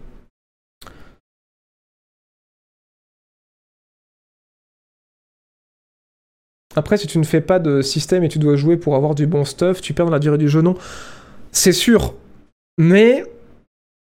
Tarkov, par exemple, tu vois, euh, j'ai pas l'impression que ça baisse en termes de, nombre de joueurs. Euh, Il y a moyen de trouver des systèmes de progression euh, qui sont mieux que ça. Et après, Tarkov est très punitif, mais je sais pas. Pour moi, il y a quand même un truc à faire, quoi. Euh, Je pense que la, boucle. Oh, j'en sais rien, j'en sais rien. Pour moi, il y, a- un problème avec la Dark Zone, c'est la. C'est la. C'est la, boucle de endgame, quoi. C'est en mode. euh, la façon dont c'est conçu, c'est que quand tu rentres beaucoup trop d'heures, tu vas avoir tendance à. À, amasser le, loot et, et du coup ça va créer en fait un gap avec les joueurs qui débarquent qui est pas bon tu vois genre par exemple prenons un exemple tout con Call of Duty Call of Duty, quand on prend les modes classiques, euh, parce que là vraiment c'est l'exemple bateau qui a parlé à tout le monde, hein. quand on prend les modes classiques Call of Duty, qu'est-ce qui se passe quand tu joues plus à Call of? C'est tout con. C'est plein de modes de jeu, tu tires sur des gens. Bon, au bout d'un moment, t'en as peut-être marre de faire du, match à mort par équipe, t'en as peut-être marre euh, de faire de, de la prise de position. Pourquoi tu continues à jouer à Call of en fait? Parce que la mécanique elle est bonne, mais qu'aussi la progression elle est bonne. Parce que t'as des armes qui sont puissantes au début, mais quand tu continues à progresser, T'as des armes qui vont être un peu plus puissantes, mais qui vont surtout se jouer différemment. Et après, on te propose aussi de débloquer des atouts qui vont changer ton gameplay, de débloquer des accessoires pour personnaliser les armes en fonction de la façon dont tu préfères jouer. Certes, tu vas être un petit peu meilleur, mais en fait, t'as plus l'impression de te personnaliser que de vraiment, en fait, euh, jouer jusqu'à ce que tu aies l'arme la plus puissante du jeu, et après, t'arrêtes de jouer. Parce que c'est ça le problème, c'est au bout d'un moment, les joueurs, ils ont l'impression d'avoir débloqué le truc le plus puissant du jeu, mais ils s'amusent plus, quoi. Et, euh, et pour moi, c'est ça le problème, c'est qu'en fait, il faut arriver à faire des mécaniques de progression qui soient gratifiantes pour le joueur. Et accepter aussi au bout d'un moment que tes joueurs, ils vont peut-être partir, quoi. Et c'est pas grave. Enfin, genre, euh, c'est ok qu'à un moment donné, tes joueurs, ils passent à autre chose et que bah, c'est peut-être le moment que tu fasses une suite euh, ou que tu fasses une grosse mise à jour pour les faire revenir, quoi, je sais pas. J'en sais rien. Euh, je, dis peut-être de la merde, hein, dites-moi, mais... Euh... Il n'y a pas un gros manque d'identité, je trouve, dans les licences Ubisoft, surtout pour les FPS. Ah oui, il y a un gros manque d'identité. Ouais, mais surtout que là, c'est The Division, quoi. Et oui, on est d'accord. On est d'accord, ouais. Tout commence à trop se ressembler. Déjà, en termes de gameplay, il commence, à y avoir du loot et du RPG de partout, ça aidait pas. J'en ai déjà pas dans mes vidéos. Mais ouais. En vrai, comme c'est gratuit, faut être moins exigeant, je pense. Je sais pas. Je sais pas, oui, peut-être, peut-être. Il y a un sondage. Merde, putain, j'ai raté le sondage. Cousi. J'avais pas vu. Pour l'instant, on aurait dû être un Season Pass de, de Division 2. Je sais pas, après, bon... Peut-être que ça pourra intéresser des gens qui avaient jamais joué The Division, tu vois. Je me dis, c'est pas déconnant de leur donner l'expérience euh, 100% Dark Zone s'ils ont jamais connu le 1 ou le 2. Je pense que c'est une super bonne idée. hein. Il y, a, y a un public à aller chercher. hein. Mais, euh, mais ouais.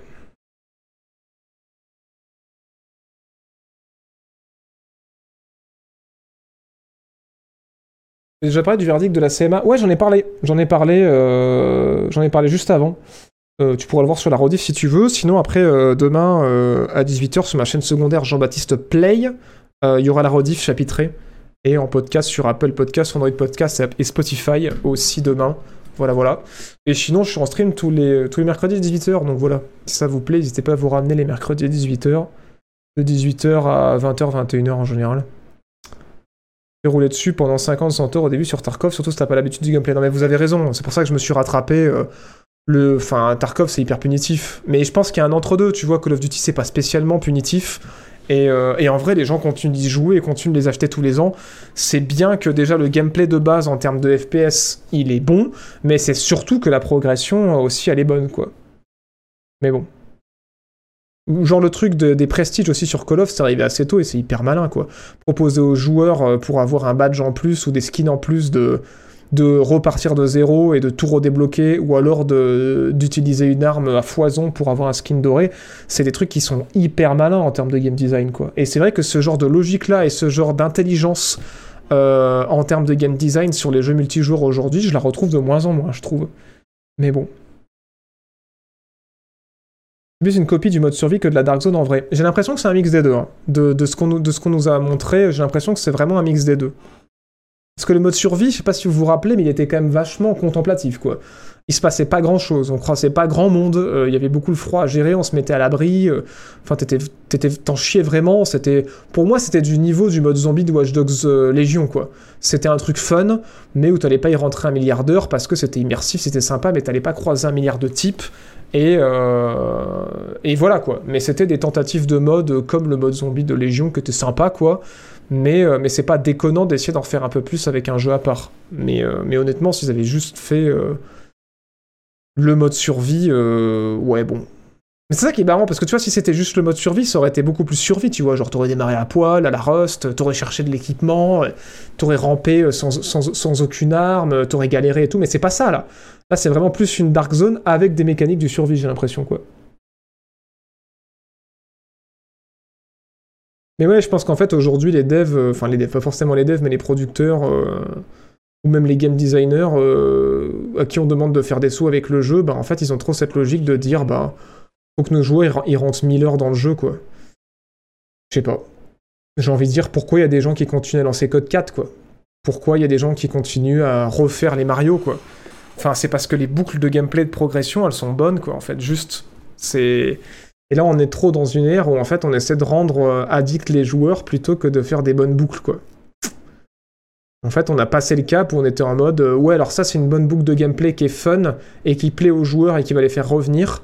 Et maintenant, on est dans une truc, ça, c'est une bonne boucle de gameplay qui va faire, jouer le qui va faire revenir le joueur. Et on a oublié la, virgule euh, et qui est fun. Donc bon. Il y avait le mode zombie de R6 aussi. Oui, qui d'ailleurs est devenu un jeu à part entière. Il savoir Rainbow Six Extraction qui n'a pas très bien marché. D'ailleurs, un showdown qui reste dans l'ombre alors que c'est un banger. Pas du tout, hein, un showdown. euh, on essaie de le citer aussi. Après, bon, c'est vrai que euh, on a tendance à utiliser plus le terme Tarkov-like parce que ça parle à plus de monde. Parce que Tarkov fait beaucoup plus parler de lui en termes de visibilité sur euh, Twitch et sur YouTube. Mais après, oui, un showdown aussi qui est, euh, qui est très très bien, qui fait par Crytek d'ailleurs, les gens de Crisis. Donc voilà. On va rester sur le sujet Ubisoft, on va avancer un petit peu, puisqu'on va parler aussi de X Defiant, euh, qui du coup était en bêta il y a quelques temps. Et cette semaine, on a appris que bah, pendant la bêta, il y a eu un million de joueurs qui, euh, qui sont venus sur, euh, sur la bêta. Et donc, qu'est-ce que c'est? Donc, dans le chat, on m'a repris, mais j'ai l'impression que c'est ça. hein. Alors, euh, sinon, prouvez-moi le contraire.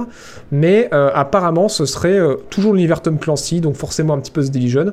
Sauf que bah, c'est un genre de Call of Duty, quoi, de la façon dont ça se joue. C'est un fast FPS qui bouge bien, il y a beaucoup de glissades, c'est des petites maps. Euh, voilà, ça se joue à la première personne. euh, Il y, a, euh, il y a des hitmarkers. Enfin, genre, si ça c'est pas Call of Duty, je sais pas ce que c'est. Et j'ai suivi beaucoup de streams sur le jeu. et au global, ouais, les retours que j'ai vus des streamers et même de la communauté, et bah, c'était que c'était Call of, quoi. Donc, vous avez 5 minutes pour me convaincre que c'est pas Call of. Mais c'est vrai que, ouais, même au niveau, des, euh, au niveau des modes et tout, de la façon dont ça bouge, ça a l'air d'être ça. Après, bon, c'est peut-être pas les Call of à l'ancienne, parce qu'il y a des pouvoirs, des accessoires et tout, mais aujourd'hui, il y a eu des Call of Duty qui ressemblaient quand même à ça, quoi. Donc, euh, donc voilà. Et apparemment, c'est très bien, hein, après, de, ce que des retours que j'ai eu, ça va être free-to-play aussi. Mais euh, en tout cas, les streamers que j'ai vus, ou même les, trucs, les, quelques articles de presse que j'ai vus sur le sujet, avaient l'air de dire que non, c'est pas mal. Hein. On n'entendait pas forcément Ubisoft sur ce coche-là, mais effectivement, euh, pour un Call of, euh, ça bouge bien, ça marche bien. Il y a eu quelques petits problèmes de serveur, enfin, certains diront gros, problèmes de serveur sur la bêta, mais en dehors de ça, au niveau du gameplay, c'est assez cool, quoi. Je sais pas s'il y a des gens qui ont eu l'occasion de passer sur la bêta, mais euh, dites-nous, dites-nous. Va profiter pour remercier aussi euh, El Cantar, mais je crois que je l'ai remercié pour son 16e mois, euh, Scroff FR pour le premier mois, Mister Ted GTX pour le deuxième mois grâce à l'argent de Jeff Bezos, Soul Kim pour le premier mois, Good Advice pour le neuvième mois, Bryce pour le premier mois grâce à l'argent de Jeff Bezos et Viper 3 pour le premier mois grâce à l'argent de Jeff Bezos. Merci. Jeff, heureux? Ah, heureux, Jeff, de voir son argent partir dans la JB Corp. Donc voilà, qu'en pense le chat? Dites-nous. Vous qui êtes peut-être allé dessus. C'est très Call. Et il est très bon. Et bah très bien. C'est un code en mieux, euh, mais le ça touche pas bien souvent. Ah ouais, donc ouais, des petits soucis de serveur et de netcode, j'imagine. Ça fait un peu Call of Duty Advanced Warfare. Ok. Ça revient tout l'univers d'Ubisoft. Il y a quatre factions tirées de The Division, Rainbow, Far Cry et Watch Dogs. Oui, pardon, oui, je l'ai su, mais je ne l'ai pas dit, effectivement. Une vibe FF random gratuit avec un milliard de clones. Ouais, au niveau de la direction artistique, on est d'accord que c'est pas hyper inspiré. Hein. Euh, mais bon. Mais bon, après, c'est joli. C'est joli. Il y a du dropshop, c'est un Call of. Avant la monétisation, euh, mais c'était cool pour, pour l'avoir testé. Ouais, faut voir comment il le monétise. Après, franchement, s'il faut une monétisation à base de skins, un peu comme sur R6, euh, pourquoi pas hein Pourquoi pas? Moi, vous savez, hein, le modèle Fortnite, euh, je trouve très bien. Donc, euh, s'il y en a d'autres qui veulent aller dessus, pourquoi pas? Moi, les skins, je m'en bats tellement les couilles que euh, si ça permet de jouer à des jeux gratos euh, qui sont bien, moi, je suis premier, premier preneur. Faites des skins. Oui, tout client des X Defiant. Bah, c'est normal, hein. après, bon, faut être client de Call of Duty déjà à la base, ou au moins de Fast FPS. Mais euh, voilà, parce qu'après on dit Call of Duty, Call of Duty, c'est quand même pas eux qui ont inventé le Fast FPS, c'était quand même Doom, rappelons-le.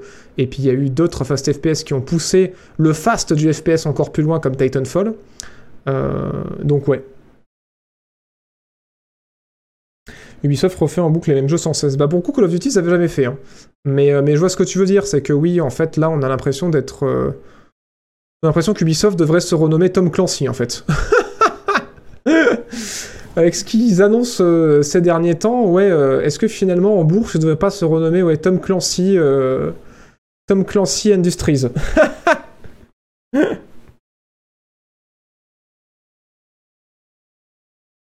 Hmm. Hmm, hmm. Mais après, oui, je comprends ce que tu veux dire par rapport au fait qu'ils refont les mêmes jeux en boucle. Ouais, c'est plus par rapport à la direction artistique et aux univers, quoi. Que ça commence à faire un petit moment chez Ubi qu'on n'a pas eu un univers original, quoi. Ça, je, ça, je plus sois.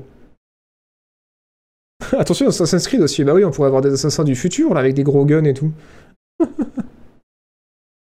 Stream depuis ton boulot. Euh, oui, non, bah oui, carrément, depuis la, tour de la JB Corp, en fait. Euh, ouais, je, sais pas si t'es au courant, mais en fait, euh, derrière ma chaîne YouTube, ça a tellement grossi depuis l'OPA qu'on fait des gens maçons, que, en fait, du coup, euh, je suis à la JB Corp, là. Dans la, la tour, euh, la grande tour noire qui est en face de la tour Eiffel euh, à Paris. Je sais pas si c'était Paris, mais il y a une grande tour en face de la tour Eiffel. Et là, je suis au 360 étage de la tour. euh, et on stream avec toutes les équipes de la JB Corp. Voilà, des milliers de personnes qui préparent cette émission en direct. Euh, Il y a Michel à la réalisation, euh, Didier qui est sur la caméra, là. Euh, donc, ouais, non, vraiment, c'est. c'est euh, des gros moyens maintenant. hein. Bah, vous vous en doutez, hein, vu la qualité de l'émission, toutes les semaines, pour produire ça, c'est pas possible que je sois tout seul. Donc, euh, vous vous en doutez qu'effectivement, maintenant, c'est la méga corporation. J'espère juste qu'ils vont pas faire Halo Infinite. Ubisoft, tu penses qu'ils vont faire Halo Infinite? Ah non, dans le sens que, ouais, le jeu va sortir, et puis derrière, euh, ouais, ça va pas être bien suivi, puis finalement, tout le monde va se barrer, et puis euh, on va se dire, c'est dommage, c'était bien, et en fait, vous avez pas suivi. Ouais, ouais, c'est vrai que ce serait dommage qu'ils fassent une Halo Infinite. J'en mis au prompteur aussi, tout à fait. Ça fait des mois que Michel n'a pas changé de t-shirt derrière. Ouais, c'est vrai. Mais c'est ça, c'est Jean-Mi, c'est pas Michel. Michel, il a la météo. Jean-Mi, euh... Non mais, non mais je vais, pas l'embêter, il est en train de bosser. Mais je pense que c'est parce qu'il met son t-shirt de l'émission. Il se dit ça porte bonheur pour les chiffres et tout. tu nous avais pas dit pour taper à Singapour Ah merde Alors on n'y est pas encore, mais on, compte s'y installer. Pour l'instant, on a une tour à Paris et à Lyon. Et à Londres. en face du London Eye, on a une tour, vous le savez. hein. Certaines émissions, vous avez vu la vue qu'on a depuis la tour. Euh, sur ces belles paroles, on va euh, aussi parler encore et toujours de Call of Duty. Parce que cette semaine, euh, PlayStation ont racheté euh, Firewalk Studio, qui est euh, le jeu qui est apparemment en train de développer un, triple A multijoueur pour PlayStation depuis quelques temps, qui est constitué d'anciens de Respawn, donc les gens qui ont fait Titanfall, de Red Storm, les gens qui ont fait Rainbow Six, des gens qui ont bossé aussi euh, sur Call of Duty, il me semble. Enfin, en gros, pas mal d'experts du FPS, euh, des grosses pointures du FPS, qui étaient en train de bosser euh, sur ce projet pour Sony. Et bien, cette semaine, on a appris que Sony les rachète. Voilà. Sony a racheté le studio, on n'a pas le prix, mais euh, Sony a racheté le studio et apparemment, ils vont bosser avec Bungie, que Sony a aussi racheté pour euh, je sais plus combien. Euh, pour travailler en fait sur le prochain gros triple A euh, supposé FPS de euh, Sony qui va être multijoueur. Et vu les discussions qu'il y avait eu et la joute verbale qu'on avait eu entre Microsoft et Sony, à mon avis, Sony est en train de préparer sa réponse à Call of Duty parce qu'ils ont très peur qu'en fait, si le rachat se valide, Call of Duty va finir d'ici 10 ans par disparaître de leur plateforme. Et du coup il leur faut une réponse à Call of. Donc il faut commencer à construire une nouvelle franchise multijoueur AAA aujourd'hui et euh, apparemment ce serait euh, ces gens-là qui sont derrière. Et c'est assez marrant parce qu'on attendait que justement Sony voit comment avance le projet pour peut-être avoir des nouvelles. Et ben le projet a l'air d'être convaincant puisque Firewall Studio je suppose qu'ils ont montré le jeu. Et que ça a dû être tellement convaincant que Sony leur ont pas dit ah c'est bien continuer, ils se sont dit ok, faut qu'on les rachète maintenant. Ces gens sont compétents, ils sont en train de faire un truc bien sur lequel on pourrait faire du bif. Euh, on les rachète tout de suite. On ne, dit rien à personne. c'est très très bien. Euh, maintenant vous nous appartenez. Donc, euh, donc ouais, c'est ouf. Alors non, malheureusement, c'est pas forcément une suite de Killzone et tout. Ça va vraiment être une nouvelle franchise triple A multijoueur qui, euh, à mon avis, hein, après bon voilà, je peux peut-être me planter, mais va être la réponse à Call of Duty quoi. Ça se peut, ça va être un jeu de tir à la troisième personne, hein, j'en sais rien, ou ça se peut, ça va pas être un jeu de tir, mais euh, ça a vocation, je pense, à remplacer le trou que peut-être Call of va laisser dans 10 ans si le deal se signe enfin. Exclu PS5 Non, messieurs dames, c'est pas une exclu PS5 puisque Sony, vous le savez, commence à sortir ses jeux sur PC, et ils se sont rendus compte qu'en fait le marché du PC était énorme, euh, payait beaucoup, et que de toute façon ils n'avaient pas l'intention d'acheter une PS5. Donc non, c'est un jeu euh, triple A multijoueur euh, qui devrait être free-to-play normalement, et qui va sortir sur PS5 et sur PC. Mais du coup pas chez Nintendo et pas chez Xbox, parce que ça reste quand même les concurrents. Voilà, voilà. Ces personnes sont importantes, effectivement. Effectivement. Oui, Microsoft a le monopole, faut bloquer le rachat. Non mais oui, c'est ça qui paraît, marrant. C'est ça qui paraît marrant parce que euh, bon après, encore une fois, euh, Sony et derrière PlayStation n'ont pas les mêmes moyens que Microsoft, mais euh, c'est ça qui est marrant, c'est que si on compare juste la bulle Xbox et la bulle PlayStation, voilà, personne n'empêche Sony de racheter les studios qu'ils ont envie de racheter, et personne n'empêche Sony de garantir son monopole sur les prochaines années. Et, voilà, ça fait doucement rire évidemment, puisque euh, voilà, pour se faire bien voir, Microsoft est obligé de proposer à Sony de garder Call of Duty pendant 10 ans sur, euh, sur PlayStation, mais par contre, personne vient faire chez Sony pour que le prochain gros AAA multijoueur qui vont sortir, ils soient obligés de le sortir euh, sur Xbox. Vous avez raison. Il sera dans le Game Pass alors Ce serait trop drôle qu'il sorte sur PC dans le Game Pass c'est la mode, c'est la mode le free-to-play. Alors non, le free-to-play n'est pas une mode. Le free-to-play est actuellement le modèle de jeu vidéo le plus rentable. Voilà, tout simplement. Euh, Qu'est-ce qui prouve ça? Fortnite. Voilà, Fortnite a convaincu toute l'industrie que le free-to-play c'était le modèle de l'avenir. Voilà, qu'il fallait arrêter aux joueurs de demander de payer, que les joueurs veulent des démos. Donc euh, plutôt de leur donner des démos. Parce qu'apparemment, euh, en 2023, c'est impossible de faire une démo. On ne sait plus faire ça. On sait plus coder une démo euh, avant de vendre un jeu hein, aux joueurs. On, on peut- plus. Enfin, imaginez vendre 30 minutes de jeu, genre un level d'un jeu, le donner gratuitement aux joueurs pour qu'ils puissent essayer et ensuite acheter le jeu, c'est impossible. Donc aujourd'hui, la seule solution, c'est soit d'essayer de baiser les joueurs en leur vendant un jeu 80 euros qui est éclaté, soit de faire un free-to-play. Voilà, c'est tout. euh, c'est tout. Il y a plus d'entre-deux. On peut. La démo, c'est plus possible. hein, De toute façon, ça fait des années qu'on sait plus faire. C'est une technologie ancienne qui a été perdue. hein. Les anciens savaient la faire. Les anciens humains savaient la faire. Malheureusement, on a perdu les, plans sur lesquels ils se basaient pour faire cette chose incroyable qu'on appelait une démo. C'est, on sait plus faire. hein. Il y, a, un code secret qui a été perdu dans le néant. Putain, je vous jure. Oui, je rigole. Il y a des démos, euh, si si, RE4 ont fait des démos, c'est une blague, mais au global dans l'industrie, ça ne se fait plus les démos. Voilà, euh, il y en a, y en a de temps en temps, et à chaque fois qu'il y en a une, c'est incroyable. Merci aux développeurs euh, qui, font des démos. Bon, alors des fois, ça leur porte préjudice. Euh, Square Enix notamment, avec Forspoken, ils ont fait une démo gratos. Beaucoup de gens l'ont essayé, ont annulé leur précommande. Bon, mais n'empêche que du coup, c'est bien d'avoir une démo. Mais effectivement, à part les indés, quelques rares remakes, parce que bon, RE4, la prise de risque n'était pas énorme, c'est un remake, et quelques rares éditeurs qui prennent le risque comme Square Enix, il n'y a plus de démo. On va pas faire genre, euh, ça devient de plus en plus rare. Incroyable, à 20 ans, on nous disait achète un chapeau virtuel violet, ça nous faisait doucement rigoler. On était persuadés que ça, ne marcherait jamais. Maintenant, c'est un modèle économique. Tout à fait. Tout à fait. Autant des Égyptiens à skip, non mais c'est ça. C'est ça. Bon, après, j'exagère parce qu'il y a des jeux de combat aussi qui sortent des démos. Notamment, je crois que Street Fighter 6 va avoir une démo. On a aussi, alors bon, on a des bêtas aussi pour les jeux multijoueurs, euh, notamment Diablo, qui va d'ailleurs refaire une bêta bientôt. Mais c'est vrai que pour les jeux solo, c'est quand même vachement rare d'avoir une démo, quoi. Donc, euh, donc voilà. On verra, on verra. Et euh, sinon, pour conclure sur euh, Sony, parce que voilà, vous avez vu, je fais des liens incroyables. on parle d'Ubi, on continue sur Ubi. On parle de Call of, on continue sur Call of. On parle de Call of, on passe sur Sony. Et on parle de Sony, on continue de parler de Sony, puisque cette semaine, nous avons appris que Horizon 3 est confirmé. Donc après Horizon Zero Dawn, après Forbidden West, Horizon 3 était annoncé dans le plus grand des calmes. Euh, en mode euh, ah au fait on fait Horizon 3 aussi. Alors on savait qu'ils sont en train de bosser sur un MMO dans l'univers d'Horizon mais visiblement Horizon ce sera une trilogie.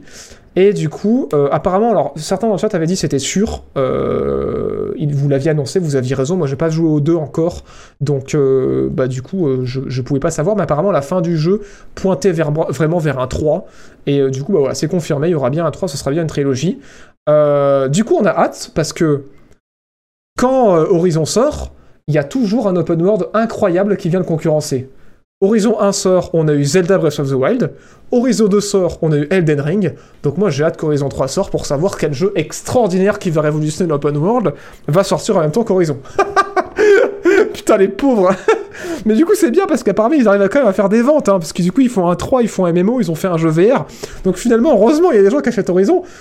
Mais franchement tu te dis, dans un monde où il y a un Horizon qui sort tout seul et qui sort pas du tout le même mois qu'un open world qui réinvente l'open world, combien il pourrait faire de ventes avec cette putain de franchise Parce que tu te dis, putain, face à Breath of the Wild pour lancer la franchise, face à Elden Ring pour faire la suite, les développeurs ils doivent se dire, bon gars, on a une poisse Sur les dates, on choisit toujours la pire. Mais ouais, j'ai hâte de voir ce que l'avenir nous réserve. Du coup, quel open world extraordinaire et novateur il va y avoir en face d'Horizon 3. en tout cas, voilà, si vous aimez la série, euh, soyez heureux. Moi, j'ai adoré le premier, euh, que j'ai toujours pas fini, c'est mon grand problème. euh, C'est que c'est arrivé à l'époque où les open world devenaient trop longs, mais j'ai l'intention de le finir. Et du coup, je pense que je ferai le deuxième parce que j'ai des potes qui ont fait le deuxième et qui m'ont dit qu'il était vraiment trop bien. Et euh, mais voilà, après c'est des jeux qui sont un petit peu longs, du coup faut dégager du temps, il faut que l'envie soit là quoi. Mais euh, moi j'avoue que c'est l'environnement que j'ai trop kiffé quoi. Le délire euh, science-fiction très lointaine dans les ruines de l'humanité avec des robots qui ont remplacé la vie sauvage, j'avais trouvé ça génial. Et le fait que ça soit un petit peu un RPG à la The Witcher, ça m'avait bien plu. Donc, donc je suis content de voir que ça continue, même si moi je suis toujours pas fini le 1. Mais, mais voilà, soyez heureux si vous avez suivi la franchise de près. J'étais à 6 en face ou The Elder Scrolls 6 en, face Bah, je pense que pour vraiment que le troll soit total, il faudrait un truc plus novateur que ça. Parce que bon, The Elder Scrolls 6, GTA 6, c'est des suites, on s'attend forcément à ce que ce soit encore mieux. Mais là, Zelda Breath of the Wild, vraiment, en plus d'être une suite, ça a réinventé l'open world. Et Elden Ring, c'était un premier open world pour From Software, donc c'était des trucs vraiment où les gens étaient en mode, mais c'est un truc de malade. Vraiment, c'est des open world qui sont ouf. Donc il faudrait vraiment vu que c'est un open world, un truc qui en phase 10, ça, ça réinvente l'open world, alors qu'Horizon, c'est l'open world à l'ancienne, voilà. Vraiment, pour vraiment qu'ils une poisse de ouf. Un truc vraiment novateur de malade. Mais ça, on pourra pas le prévoir. Minecraft 2, voilà, par exemple. Minecraft 2, expérience solo en open world. Star Citizen qui sort en même temps qu'Horizon. Vous êtes trop cons, putain. Mais oui, voilà, on peut rêver. Faites-nous rêver euh, de vos futurs concurrents Horizon 3. Donc, euh, donc voilà. Bon, sur ces belles paroles, euh, nous allons passer au générique de cette émission extraordinaire. Je vous fais des bisous. Je vous donne rendez-vous plus tard mercredi prochain à 18h, sinon dans la semaine pour un stream jeu vidéo comme on a fait sur Dune cette semaine. N'hésitez pas à follow si vous voulez pas rater les streams jeux vidéo parce que j'informe peu quand je suis en stream jeu vidéo. Et sinon, passez une bonne soirée. Et sur ce, vous le savez, je vous donne rendez-vous au prochain Shoot.